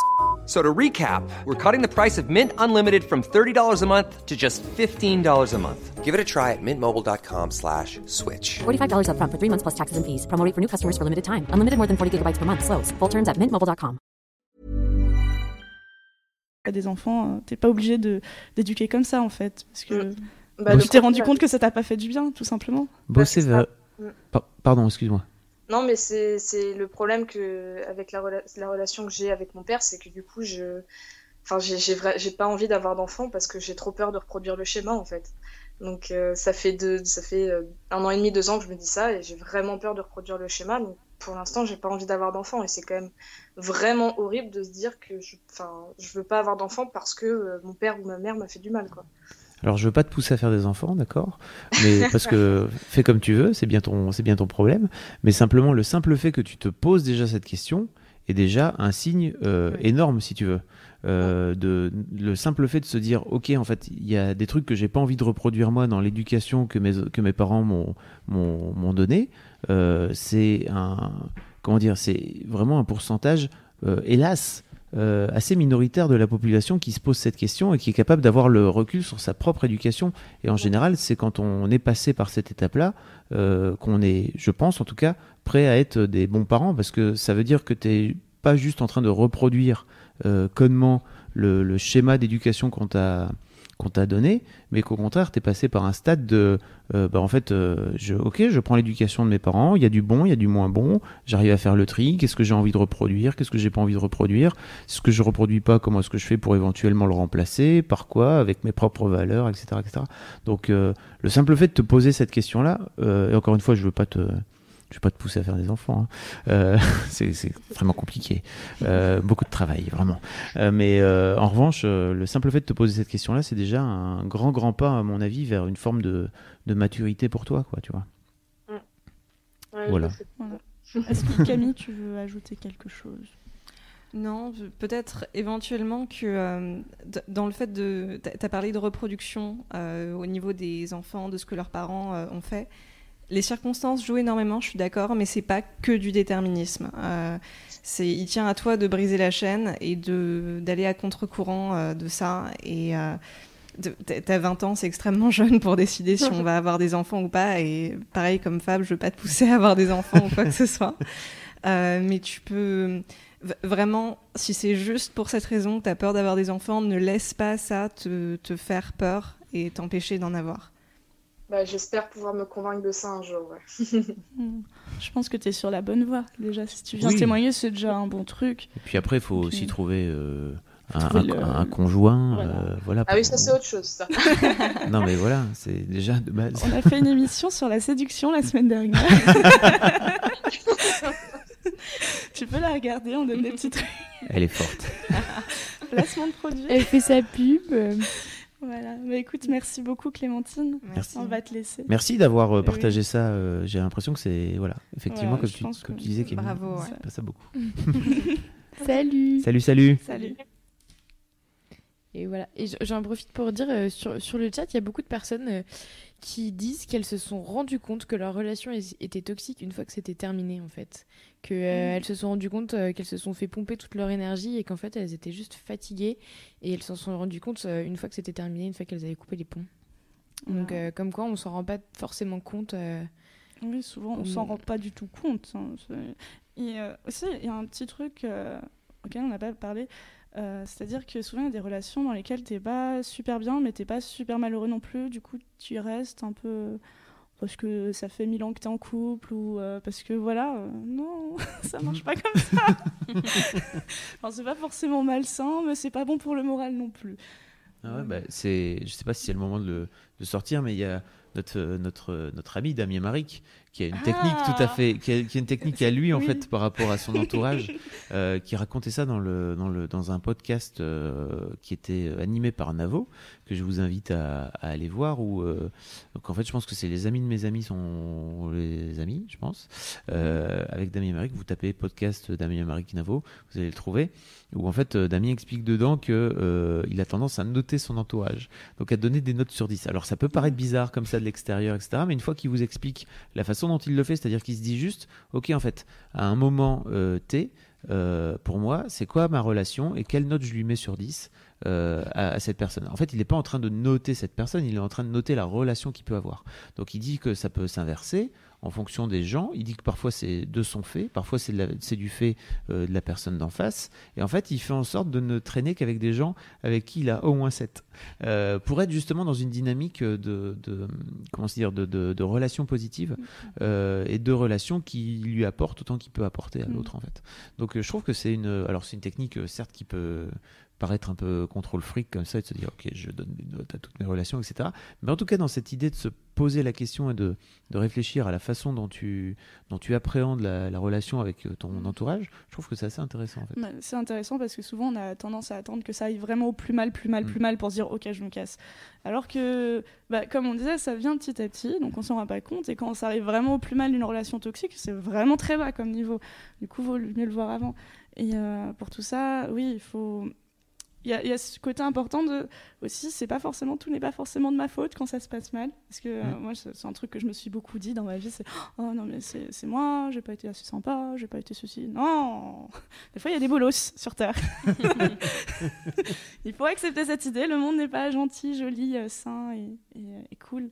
Et euh, ouais, tu peux faire ça. En fait, juste prendre le réflexe d'assez régulièrement faire un peu le point sur sa vie et se dire est-ce que je suis heureux? Pourquoi? Oui, non. Faire, euh, prenez un papier, prenez un tableau Excel, faites ce que vous voulez. Et... tableau Excel ah, le tableau Excel, c'est génial pour faire Ouais. des statistiques. ah oui En Ouais. vrai, si tu maîtrises un peu ça et que tu dis cette relation m'a l'air chelou, je vais faire un peu le bilan des trois dernières fois qu'on s'est vu. Tu peux Tableau faire Excel. Une courbe aussi comme ça, ouais, avec des hauts et des bas. Exactement. Et si tu vois que c'est oh c'est vachement bas tout d'un coup, ou si ça fait que des vues vues vues, en général c'est pas très- c'est pas très bien. Voilà donc le- pas bête le tableau ne, ne faites pas ça chez vous. s'il vous tu, fais, dites pas. tu fais comment toi Camille? Est-ce que t'as après cette euh, après cette histoire t'as- tu t'es mis des pare-feux ou des ou des tu t'as, t'as- t'as créé des boucliers? Alors déjà, à cause de l'exclusivité de cette relation, je dirais que j'ai plus jamais accordé autant de confiance à mettre dans une seule personne euh, comme ça. Je pense que c'est on- c'est pas nécessaire d'avoir 10 000 amis sur Terre, mais en tout cas d'avoir un certain équilibre à ce niveau-là. Et c'est marrant que tu parles de notes. Alors je mets pas de notes, hein. j'en suis pas à ce Personne niveau-là. te C'est jugera bien, on si est tu- tous dans le déni genre oh moi je fais pas de tableau Excel. personne te jugera si tu mets des notes vraiment Ne regardez pas mon ordinateur derrière, il y a mes tableaux dessus. j'ai ramené ici un tableau une feuille même Pauline elle- on va avoir tes notes depuis tu vois Pauline t'es la prochaine. hein. Mm, mm. Non, je, suis la modératrice. Ah ouais, moi. Non, mais je pense que c'est important aussi de se dire quand on a un doute par rapport à sa relation avec quelqu'un, ok, qu'est-ce que cette relation m'apporte de positif Qu'est-ce qu'elle m'apporte de négatif? Et si le négatif est plus important que le positif, au bout d'un moment, bon bah ciao quoi. C'est... Ou alors on voit si on peut régler le problème, et si c'est pas réglable, euh, on prend ses distances, et puis voilà. C'est- c'est- est-ce que c'est est-ce que tu as déjà réussi à régler des problèmes d'une relation? Euh, C'est-à-dire quelqu'un avec qui je m'entendais moins bien que Mhm. d'habitude. Euh, bah, dans ces cas-là, en fait, ça prend un petit peu euh, deux chemins majoritaires. C'est soit il y a un problème ponctuel avec quelqu'un, on arrive à régler ça et puis ça va mieux à nouveau, alors on a besoin de temps. Euh, ou alors, justement, on n'y arrive pas et on prend de la distance. je suis d'accord Je suis d'accord aussi. Mais d'ailleurs, je pense que euh, tu m'as montré une ébauche d'un article que tu vas publier sur euh, euh, comment Ah. tenir 22 ans de couple. Est-ce que je peux faire un petit teasing oui tu peux sur un- si, bah- si, il faut que j'arrive à le terminer Bah, T'en avais déjà fait 10 ou 11 Non, j'ai- Il y mes- avait les titres des j'ai 20. mes 20 Bon, euh, voilà. Il, va faire un article génial sur comment tenir 22 ans en couple. C'est en fait euh, c'est tr- c'est très c'est très bizarre parce que c'est l'idée c'est euh, qu'au- euh, 21 leçons apprises en 21 ans de couple. Et euh, en fait, j'ai vu que Pastel, euh, donc ça c'est un, un article que je bosse depuis peut-être euh, une semaine, et j'ai vu que Pastel avait sorti exactement le même en vidéo. Boss oh my god Mais Bon, j'en ai, j'en ai 12 de plus qu'elle, celle-là. Euh, 9 ans de, 9 leçons apprises en 9 ans. Mais vraiment le même, le même truc que j'étais là. Sors de mon ordinateur, comment ça se passe? Mais justement, il y, a il y a quelque chose, il y a une ligne que j'ai bien aimée où tu Mhm. disais tu ne pourras pas changer l'autre. Ou, Ah. euh, Enfin, pas vraiment, mais genre, euh, tu pourras pas vraiment changer ses valeurs si, euh, si vous n'êtes pas Ah. d'accord. Et c'est pas genre le choix euh, pizza ou sushi, c'est genre. euh, Ouais, en fait, le, le problème, c'est que. Alors, je pense que ça marche pour le couple, mais ça marche aussi pour, pour l'amitié en général et pour toutes les relations. C'est que on a tendance à faire croire.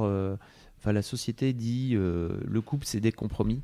Et euh, assez difficile, alors en fait il faut faire des compromis, etc. Enfin moi ma mère elle, m'a dit ça, mon père il m'a dit ça, genre c'est des compromis le couple, etc.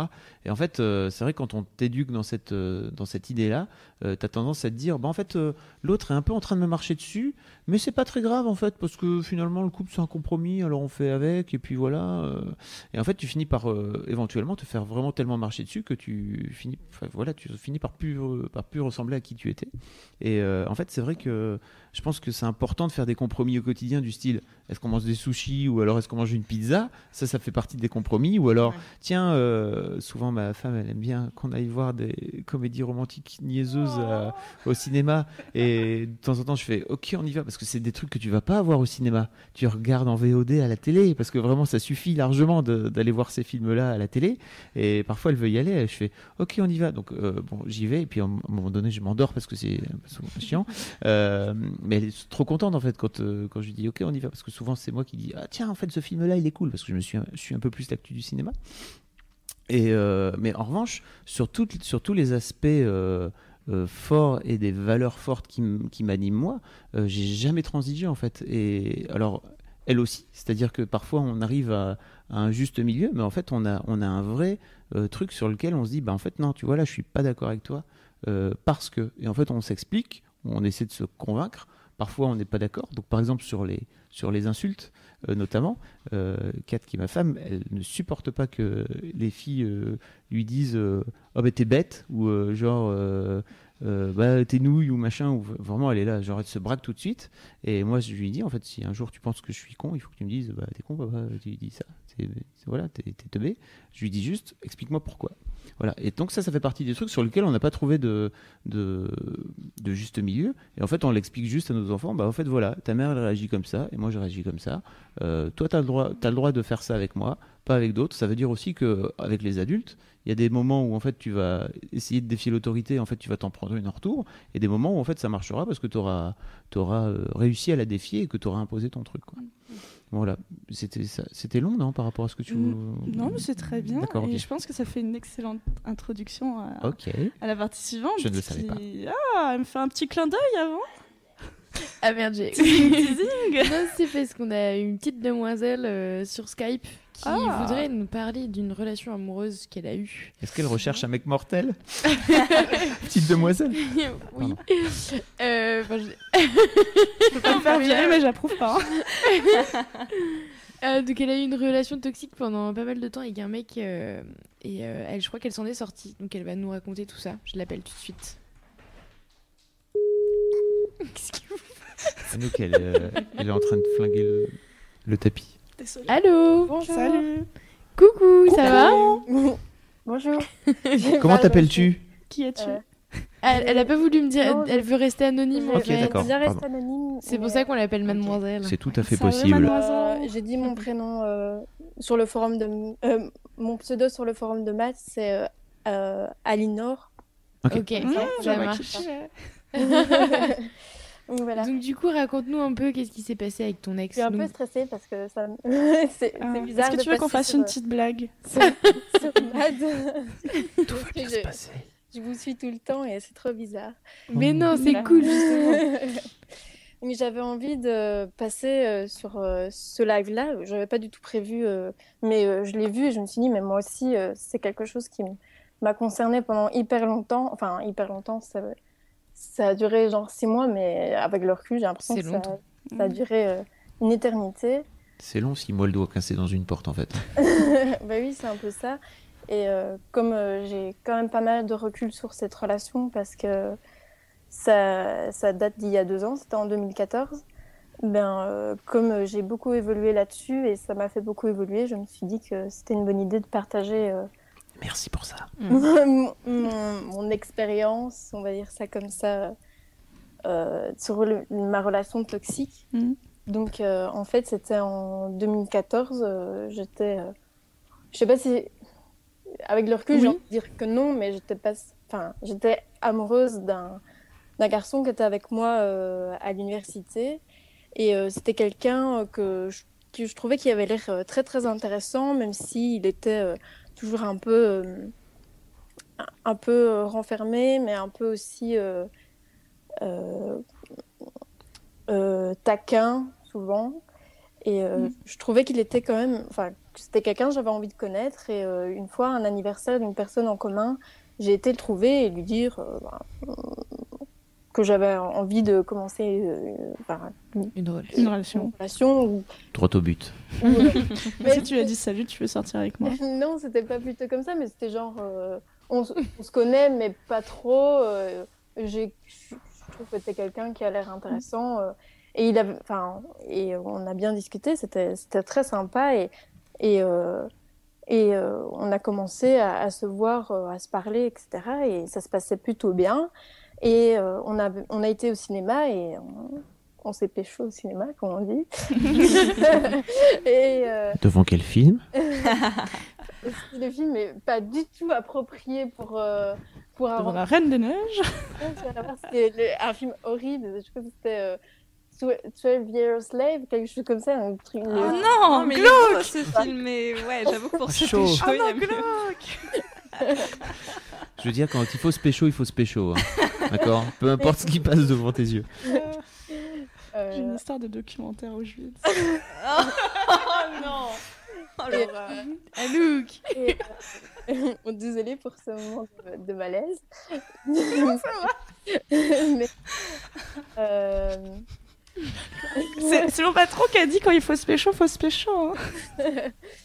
Et euh, à partir de ce moment-là, euh, ça a vraiment. euh, Enfin, il en avait plus rien à faire, quoi. Enfin, Ah. c'était genre. euh, euh, on était en- ensemble, mais en fait, euh, comme on était dans euh, la même. euh, parce que je suis dans une section où il n'y a pas beaucoup de, de, de personnes, et donc Mhm. il voulait pas que ça se sache.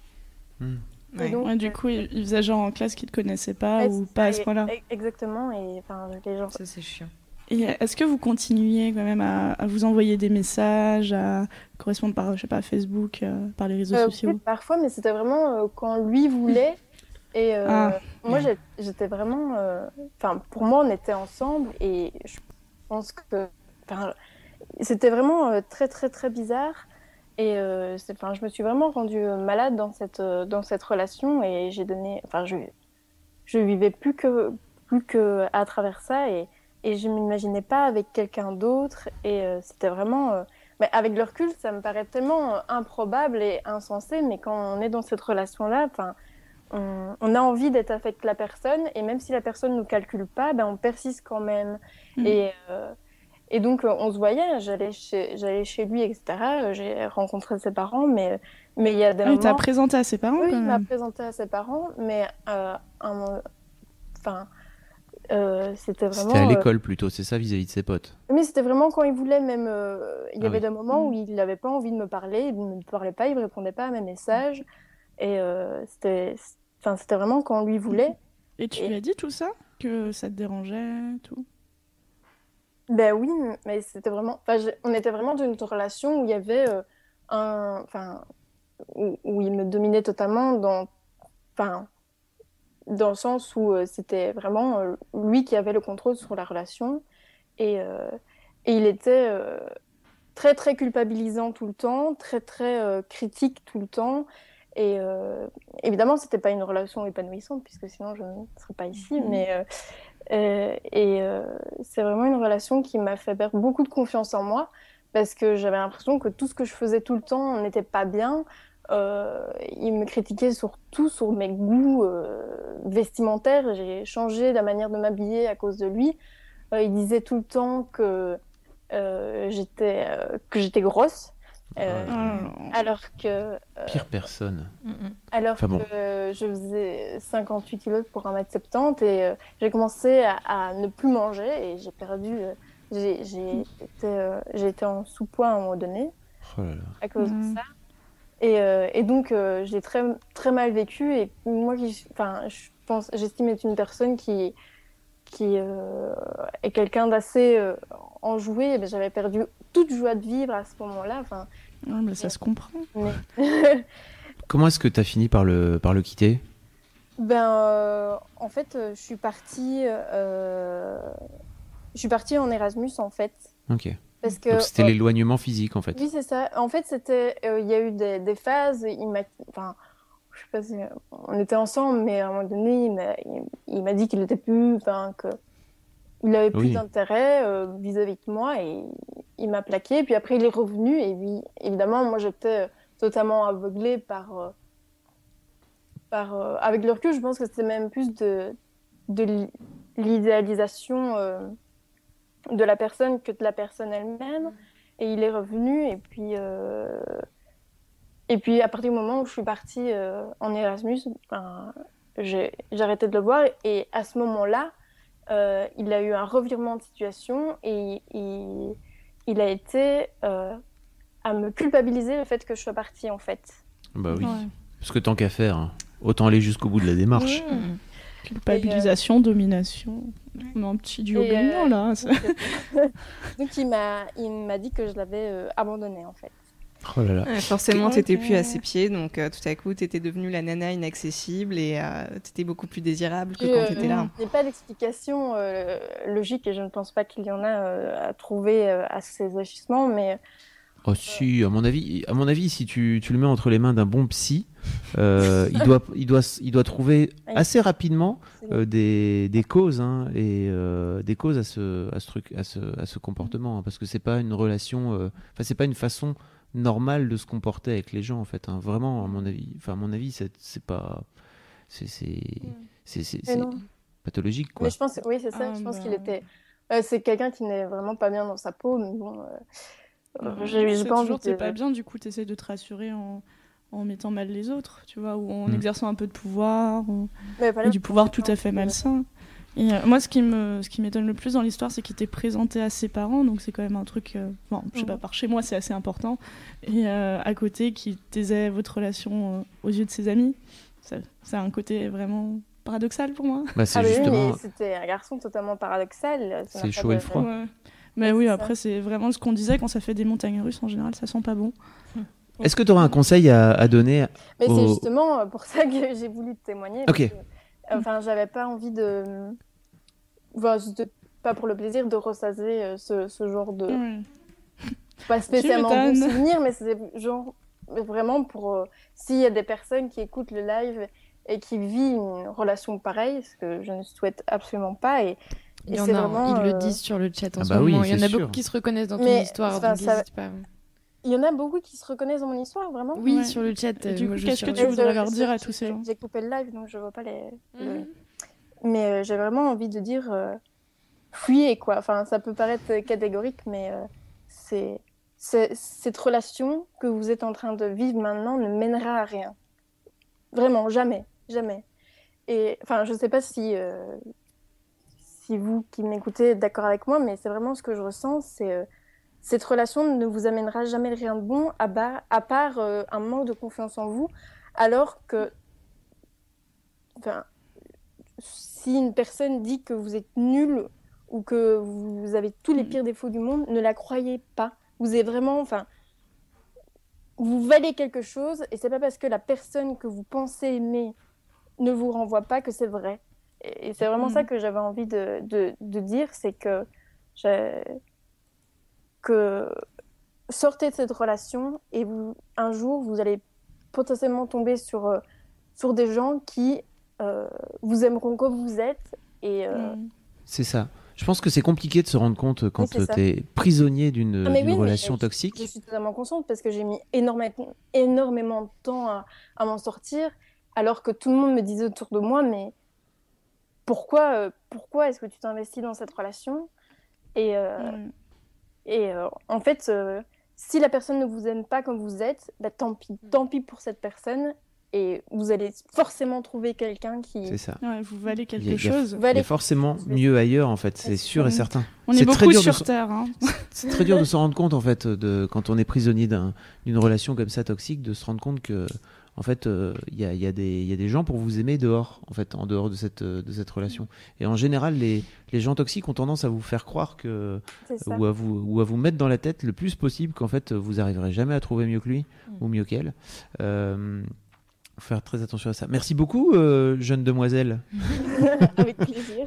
pour ton témoignage. Merci à vous euh, pour euh, tout le travail que vous faites parce que je vous suis vraiment euh, assidûment et vous m'apportez beaucoup de choses au quotidien. Ça fait plaisir. Bah, merci. Merci beaucoup. Salut. Bonne, bonne soirée, Ciao. salut. Bonne soirée. Ciao. Je sais pas quelle heure il est. Quelle, quelle heure est-il 22h15. hein. Oh, bah, on va continuer sur euh, la dernière partie que j'avais lancée. Bon, euh, ça va être un peu plus joyeux. Ça va être comment on monte une euh, relation saine. Parce que c'est bien beau de, de, de dire c'est pas bien les relations toxiques, les relations malsaines, mais aussi, euh, vu que ce qu'on disait tout à l'heure, c'est qu'on peut tous être potentiellement des gens qui créent un peu des relations toxiques. Euh, comment on crée euh, une relation qui se passe bien? Par exemple, Camille, euh, je sais pas si tu as un peu pensé. Alors la première chose qui me vient à l'esprit quand tu, quand tu poses cette question, c'est c'est tout con, mais en fait dès le début d'une relation, il faut savoir quel palier on n'a pas envie de dépasser, sur quoi on va être intransigeant justement, et au niveau de la dignité et de la liberté personnelle, quelles sont les choses que tu n'as pas envie de sacrifier pour quelqu'un d'autre. Si dès le début, ça, ça commence à être ébranlé, c'est mauvais signe en général.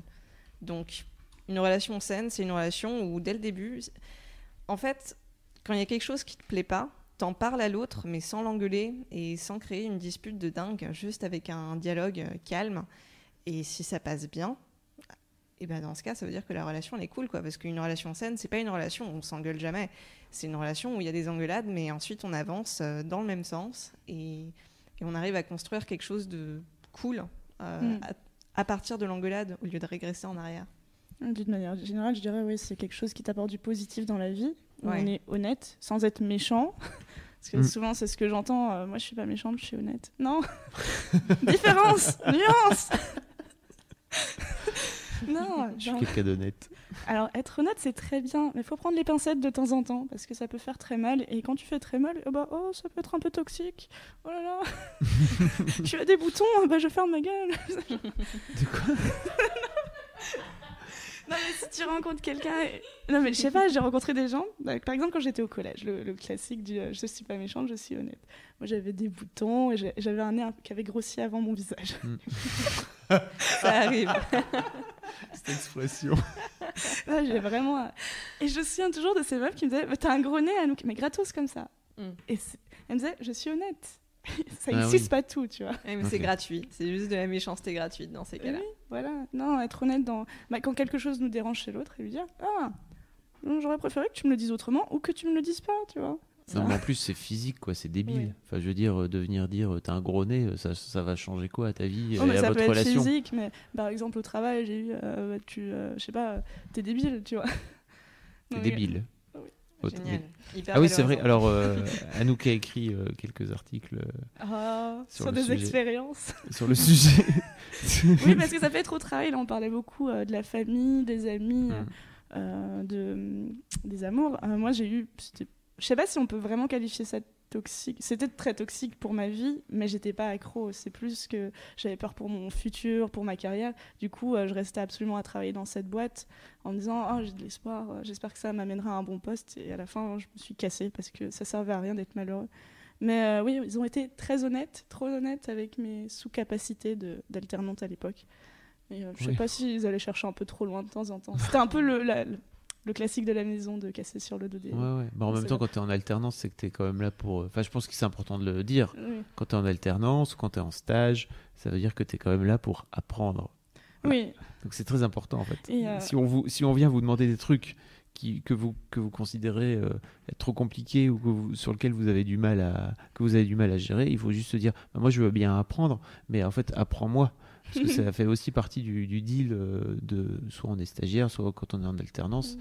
on, vient on est là en, dans, dans l'apprentissage en fait. Ouais, mais alors par exemple dans le côté toxique, j'aurais le côté genre par exemple au bout de trois semaines, on m'a dit arrête d'aller prendre de l'eau à la fontaine à eau parce que ça te fait des micro-pauses. Tu vois, enfin, c'était des petits trucs et genre tous les jours on me retirait un droit, tu vois. et là, c'est devenu vraiment malsain. Putain, tu m'étonnes. et moi, j'étais en mode, oui, mais c'est une super opportunité dans ma vie au travail. Non, non, non. Euh, du coup, oui, comment créer une relation saine pour toi? Euh, Pour moi, c'est important de dire euh, ce qu'on attend de l'autre. et de le dire très clairement en fait, de pas juste partir du principe que euh, l'autre va réussir à lire entre les lignes ou euh, à lire, euh, à, comprendre votre, les comportements qui sont parfois induits ou, ou, des choses que vous, que vous avez tendance à, dire sans vraiment les dire clairement. enfin moi c'est un truc que j'ai appris avec le temps, c'est de vraiment mettre les cartes sur les mettre les cartes sur la table le plus vite possible en fait, que ce soit dans, la relation avec euh, ma, ma, chérie ou alors au, boulot avec les gens avec qui je bosse, euh, j'avais tendance à croire, et ça m'a joué des tours d'ailleurs, euh, à croire que les gens allaient comprendre ce que je disais ou ce que je ne disais pas. ce qui est une énorme connerie en fait. Donc au fur et à mesure, aujourd'hui, je, je, finis par dire clairement les choses, même si parfois ça peut être dur et ça peut être dur à entendre et ça peut être mal vécu en face ou ça peut être comment dire, euh, perçu de façon, euh, comme tu disais, difficile, peu importe en fait, mais au moins je, pars du principe que l'autre est au courant. Mm. Je le dis jamais de façon méchante ou de façon agressive, hein. c'est juste voilà moi ce que j'attends, qu'est-ce que tu en penses? Ah, L'autre s'il le mm. prend difficilement en face et tout, en fait, je lui dis juste, voilà, moi, c'est mon truc, je te le dis de la façon la plus bienveillante possible, mais en tout cas, moi j'attends ça de toi. Mais en fait, il y a tout un équilibre à trouver, je pense, entre savoir dire ce qu'on pense, savoir recevoir les mm. remarques, sans, et tout en sachant Bon, là, il va trop loin dans sa remarque et c'est pas pertinent. En fait, savoir voir euh, jusqu'où une remarque est pertinente, sachant que des fois, bah, c'est tes parents, des fois, c'est des gens qui sont vachement plus âgés, des fois, c'est ton chef. Et tu dis, bah, par leur statut social, ils sont censés avoir raison et moi, je suis censée avoir tort. Sauf que non, il faut toujours se dire peut-être qu'ils ont tort, mais en même temps, peut-être qu'ils ont raison, il faut les écouter. Il y a tout un équilibre à trouver. Toi, tu le trouverais comment? Euh, bah, en fait, euh, bah, j'ai un exemple qui me vient en tête. Euh, après la, pendant la grossesse, à la fin de la grossesse de, de, notre première fille, en fait, j'ai dit à ma femme, moi je te préviens, c'est cool, on va faire un enfant, on va devenir papa et maman, mais en vrai, j'ai vraiment envie qu'on continue à rester amants et qu'on continue à se désirer l'un l'autre. donc, moi j'ai besoin que euh, tu sois bien dans ta peau et que tu sois bien dans, ton corps. Et j'ai besoin que tu, restes désirable à mes yeux. Et en fait, je sais qu'il y a des copines à elle, parce que en fait, elle, elle, elle, racontait à ses potes, euh, qui l'ont super mal vécu pour elle, en fait, et qui ont dit Mais il est dégueulasse de dire ça, pourquoi il dit ça Il est en train de te culpabiliser et tout. Alors en fait, j'étais pas du tout dans la culpabilité, j'étais juste dans En fait, voilà moi ce que j'attends de toi. Euh, et moi, je vais faire attention aussi de rester, de pas m'encrouter dans mon rôle de papa et dans mon rôle de bah, ça peut être aussi bien d'ailleurs euh, euh, physiquement que dans notre attitude et dans notre. Enfin, tu vois, tu, après, tu finis par euh, ne, devenir qu'un père et une mère et tu finis plus par être du tout amant. C'est horrible. Enfin, en tout cas, moi, je, je surtout pas ce que j'ai envie de faire. Et donc je lui ai expliqué ça et, euh, et, en fait je pense que ça, le simple fait de lui avoir dit en fait euh, et de d'avoir clairement exprimé ce que moi j'attendais, euh, ça nous a aussi tous les deux mis en marche pour faire attention à ça et pour se et pour faire gaffe à continuer à, se désirer l'un l'autre en fait tu vois mm. et je pense que ça en fait au final sur le moment en plus elle l'a même pas mal vécu mais c'est juste que c'était dur pour moi de lui dire ça parce que je pense que c'était important pour moi de lui dire et, aujourd'hui, je suis super content de l'avoir fait en fait, parce que je pense que pas mal de couples en fait, après, notamment après le premier, le, premier enfant, euh, finissent par euh, jouer sur des non-dits en fait, et savent plus vraiment ce que l'autre attend ou ce que l'autre attend pas, etc. Et en fait, le quotidien euh, d'un enfant en bas âge t'explose la gueule et te roule dessus euh, de façon extrêmement violente et tu finis par, euh, juste laisser la, vie te, te, fracasser et par perdre plein de plein d'habitudes en fait qui font qu'en général les couples euh, ont du mal à sortir de, à sortir de cette phase-là. Ouais. Voilà. Je pense que ouais, c'est important d'être honnête, c'est important de penser à l'autre. Et puis, euh, si on sent un- ouais, la Mm. bienveillance, c'est-à-dire Mm. que si on sent que l'autre, il y a un petit malaise par moment quand on dit des choses, ou il y a un malaise d'une manière générale, et qu'il nous en parle pas ou elle nous en parle pas, pas hésiter à le poker et lui dire Ah, J'ai l'impression qu'il y a quelque chose qui va pas. Peut-être qu'il va ou elle ne va pas en parler tout de suite. Mais il y aura la graine qui sera, qui sera plantée, et puis peut-être que plus tard, ça va venir. En fait, c'est c'est toujours bien de un peu planter ses graines quand on sent que la personne n'est pas mûre. Quelle belle métaphore. C'est beau. Non, il y a plein de choses. Moi, j'aime bien planter mes graines dans les gens et, Ok, très bien. et attendre qu'elles soient mûres pour parler d'eux. C'est très sale dit comme ça. Oh là là. tu vois, moi par exemple, je pourrais pas le dire, sinon ça ferait, ça ferait chelou. Ouais. Mhm. Ouais. Euh, ouais, et puis euh, ouais, faire le point sur soi-même de temps en temps, même, même si la relation semble très bien, ne pas oublier de faire un petit, un petit coup de bilan, un petit coup de tableau Excel, note sur l'autre, en mode En fait, est-ce que je me sens bien? Oui, est-ce que tout allait vraiment bien? Ouais, Vive les tableaux Excel. J'ai une passion tableau Excel. Mais pas pour ça. pour la vie. Euh, euh, ah oui, en, base de relation saine, j'avais noté ça. euh, ne pas s'intéresser à quelqu'un juste parce qu'il a un statut social intéressant ou parce qu'il est super beau. Parce que, genre. euh, en fait, j'ai l'impression que j'ai eu plusieurs. euh, autour de moi, plusieurs personnes qui avaient des relations euh, très toxiques et qui se rattachaient à la personne, genre, mais non, mais tu peux pas comprendre, c'est un avocat, ou non, mais tu peux pas comprendre, il est tellement beau, j'aurais jamais ça de nouveau dans ma vie, tu vois. Genre, non, Ah oui. Mm. Oui, j'a- j'arriverai jamais à trouver Oui, mieux que ça en non, fait. ouais. C'est ça. Ok. En fait, euh, Ouais. c'est pas des excuses pour se rattacher à quelqu'un. Se rattacher à quelqu'un, c'est parce qu'il est cool. Mais Après- parce qu'on aime la personne, ouais. Et dans le même genre, il y a aussi non, mais mes parents l'adorent ou Mm. mes amis l'adorent. Ah oui, c'est ça, c'est un problème. C'est terrible. C'est des histoires que je raconterai en antenne. Sur des potes. Désolée. Euh, Il y a plein de choses que vous ne Désolée, connaîtrez pas. J'arrête avec les apparts. euh, il y a un truc que j'ai noté, c'est euh, arrêter aussi avec les idées reçues de oh, dans un couple, il y en a toujours un qui aime plus que l'autre. Parce que je pense que ça crée Ah un déséquilibre dans la C'est tête. une idée reçue, ça? Ah, j'ai entendu plein de fois. Pauline, tu l'as entendu toi aussi? Ouais, moi aussi, je l'entends souvent, ça. Et euh, sauf que ça se met dans la tête que c'est normal s'il y a un déséquilibre, c'est normal s'il y en a un qui doit faire plus d'efforts que d'autres. Et euh, enfin, pour moi, ça rejoint un peu le c'est compliqué quand tu demandes à quelqu'un son statut. C'est si c'est comme ça, c'est qu'il y a un petit souci quand même. Tu vois, parce que ça devrait pas l'être. Ok. Je sais pas, Non, mais- t'as bah, pas l'air convaincu. Non, non, mais moi j'avais jamais entendu ce truc de c'est normal qu'il y en a un qui aime, euh, qui aime l'autre plus que l'autre, quoi. Tu vois, c'est. J'avais Voilà. jamais entendu cette histoire. Enfin, en tout cas, pour moi, c'est pas une excuse, mais Ouais. t'as raison, quoi. Mm.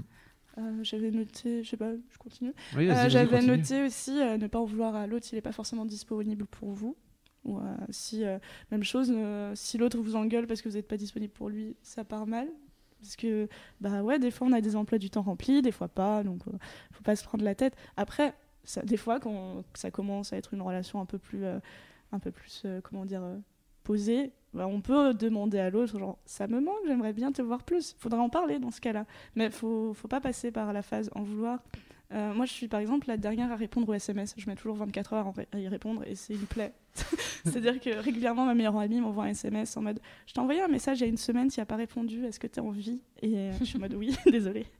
Et, et je sais que j'ai- je me suis vraiment fritée avec des amis. Il y a vraiment des gens qui m'ont fait la gueule parce que je leur répondais pas à leurs messages. C'est juste, j'arrive pas avec les messages.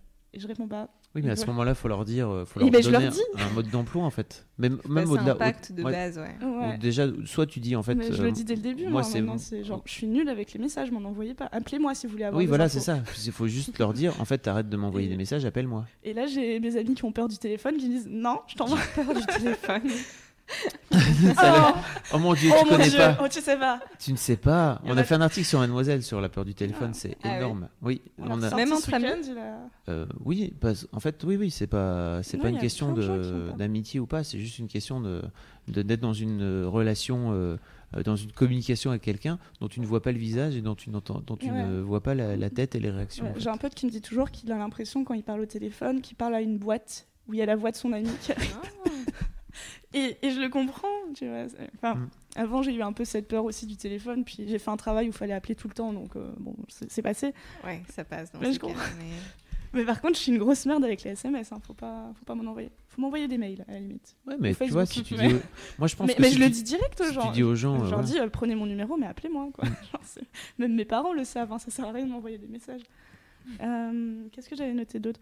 Euh, Écouter l'autre sans s'oublier. Bon, parce que, bah oui, une relation, ça se fait à deux, donc il faut écouter, il faut parler. Euh, voilà.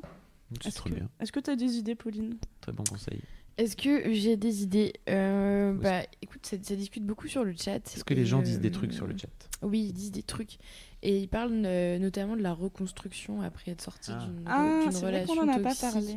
Il y a Rose Beaumont qui disait tout à l'heure, euh, c'est vraiment difficile de se reconstruire après être sorti d'une relation toxique parce que euh, bah, la personne, elle nous a changé nous-mêmes, euh, nos amis sont plus forcément là, on les a un peu mis de côté. euh, voilà. Ouais. Ouais. Bah, effectivement, c'est un point dont on peut parler un peu maintenant. Euh, Mais Déjà, un truc à souligner, je pense, dès le départ, c'est que quand on sort d'une relation comme ça, il y a un énorme vide à combler.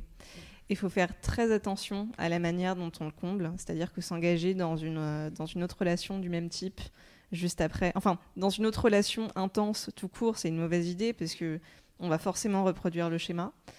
Et du coup, dans ce vide à combler, il faut bien s'entourer, mais il faut aussi accepter la part de solitude, euh, je pense. Et je sais que j'avais beaucoup souffert de ça à l'époque, euh, après ma relation. J'avais l'impression qu'il fallait à tout prix que je trouve quelqu'un d'autre de qui je sois aussi proche. Mais en fait, il faut juste assumer les, les moments où on est seul, parce que c'est comme ça qu'on se retrouve aussi pour faire la part des choses. Et si on saute cette étape, on va juste le payer plus tard, parce qu'on va bien y retourner à un moment ou à un autre. je trouve ça très bien. Ouais, effectivement, bien s'entourer. Euh, T'es jamais, pardon, t'es jamais retombé dans une euh, relation ou en tout cas t'as jamais recroisé des gens où tu t'es dit hop hop hop, je suis en train de repartir euh, dans le truc. entre- Non, jamais, jamais justement, parce que j'ai toujours fait gaffe. En revanche, ce qui est vrai, c'est que depuis que je suis petite, j'ai toujours tendance à avoir eu une meilleure amie qui était euh, beaucoup plus Ma importante que les autres. c'est un peu ça. Et j'avais tendance à avoir ça, et ça a été très difficile après cette relation-là, parce que tout à coup, j'avais plus de meilleure amie. J'avais des amis très proches, mais j'avais pas une meilleure amie en particulier.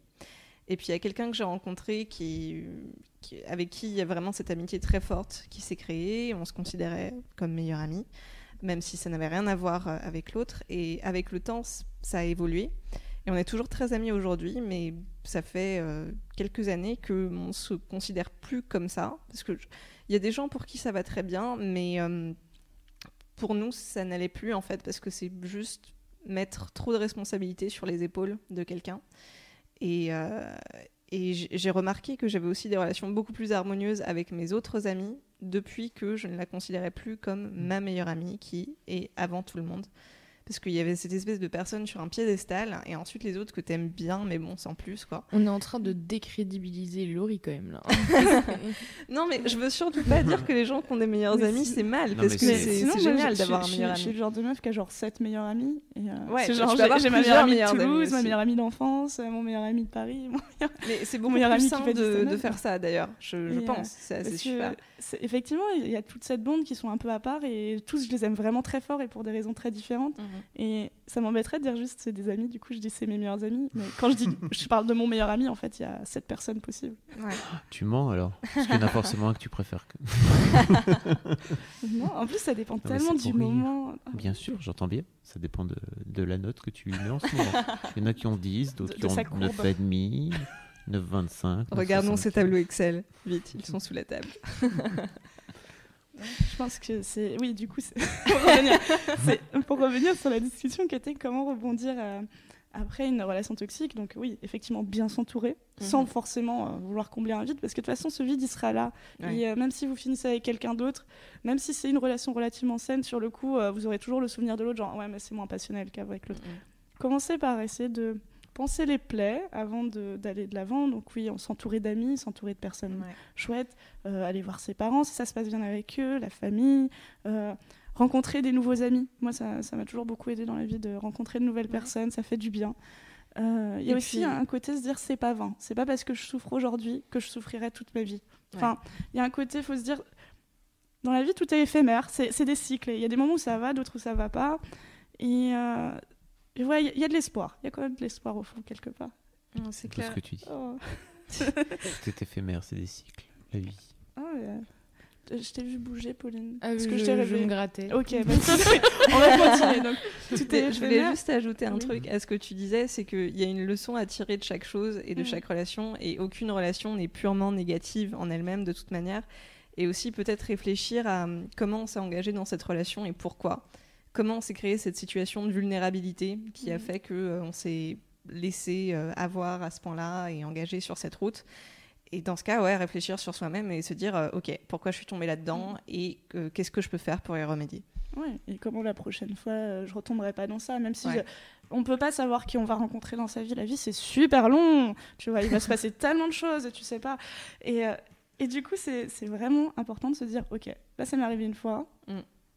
Je, je fais un petit point. Ouais, ça, ça m'est arrivé sans doute parce que j'ai un peu agi comme ça. C'est pas moi de la fautive, mais j'aurais pu peut-être stopper plus tôt, j'aurais pu m'en rendre compte plus tôt. Mm. C'est pas une manière de se culpabiliser, c'est plus une manière de se dire, ça va être positif dans le futur. Ouais. Et dans le futur, j'aurai plus ça.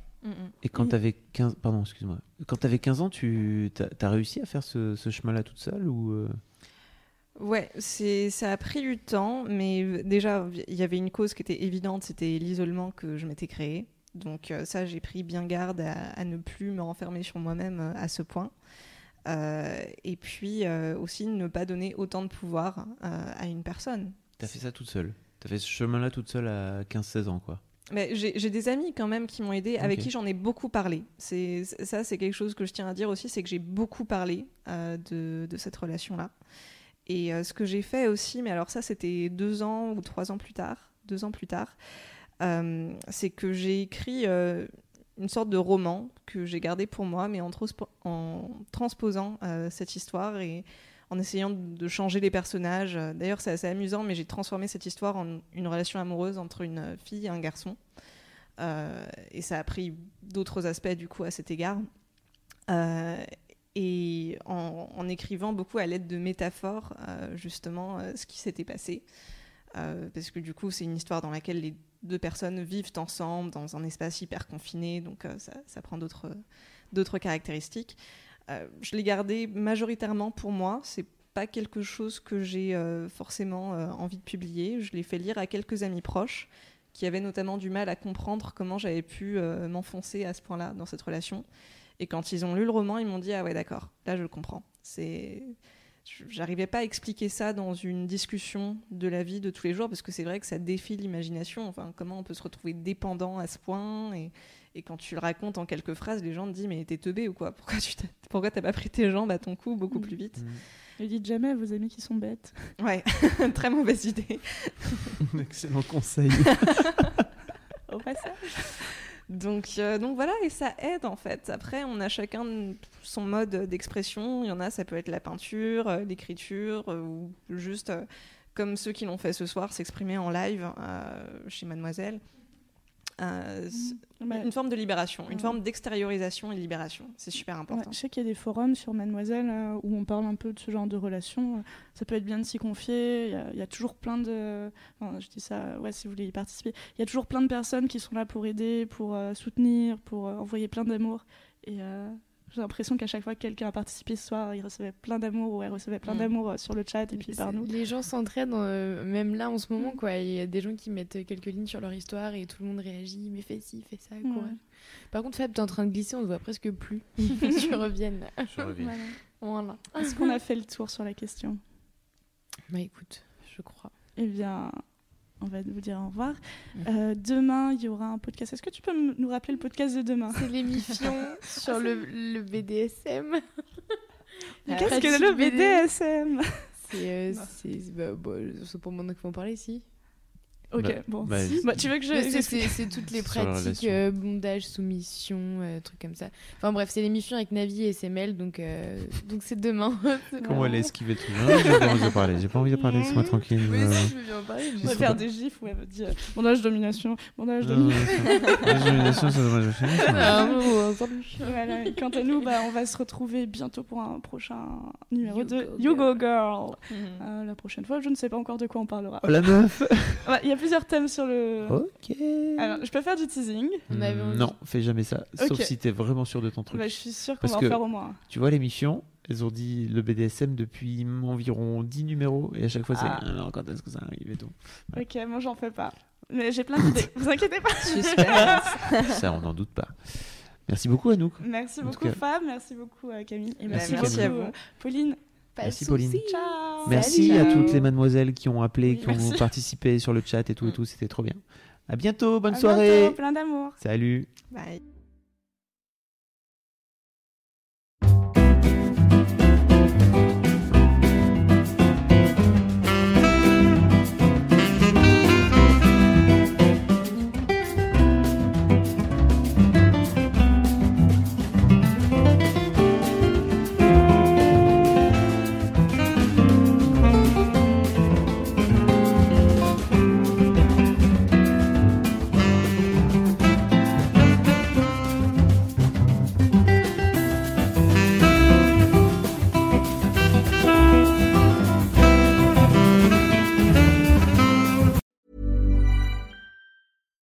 When you make decisions for your company, you look for the no brainers. And if you have a lot of mailing to do, stamps.com is the ultimate no brainer. It streamlines your processes to make your business more efficient, which makes you less busy. Mail checks, invoices, legal documents, and everything you need to keep your business running with stamps.com. Seamlessly connect with every major marketplace and shopping cart. Schedule package pickups and see your cheapest and fastest shipping options from different carriers. With rates up to 89% off USPS and UPS rates. And with the Stamps.com mobile app, you can take care of mailing and shipping wherever you are. Make the same no brainer decision as over 1 million other businesses with Stamps.com. Sign up with Code PROGRAM for a four week trial, plus free postage and a free digital scale. No long term commitments or contracts. That's stamps.com. Code program.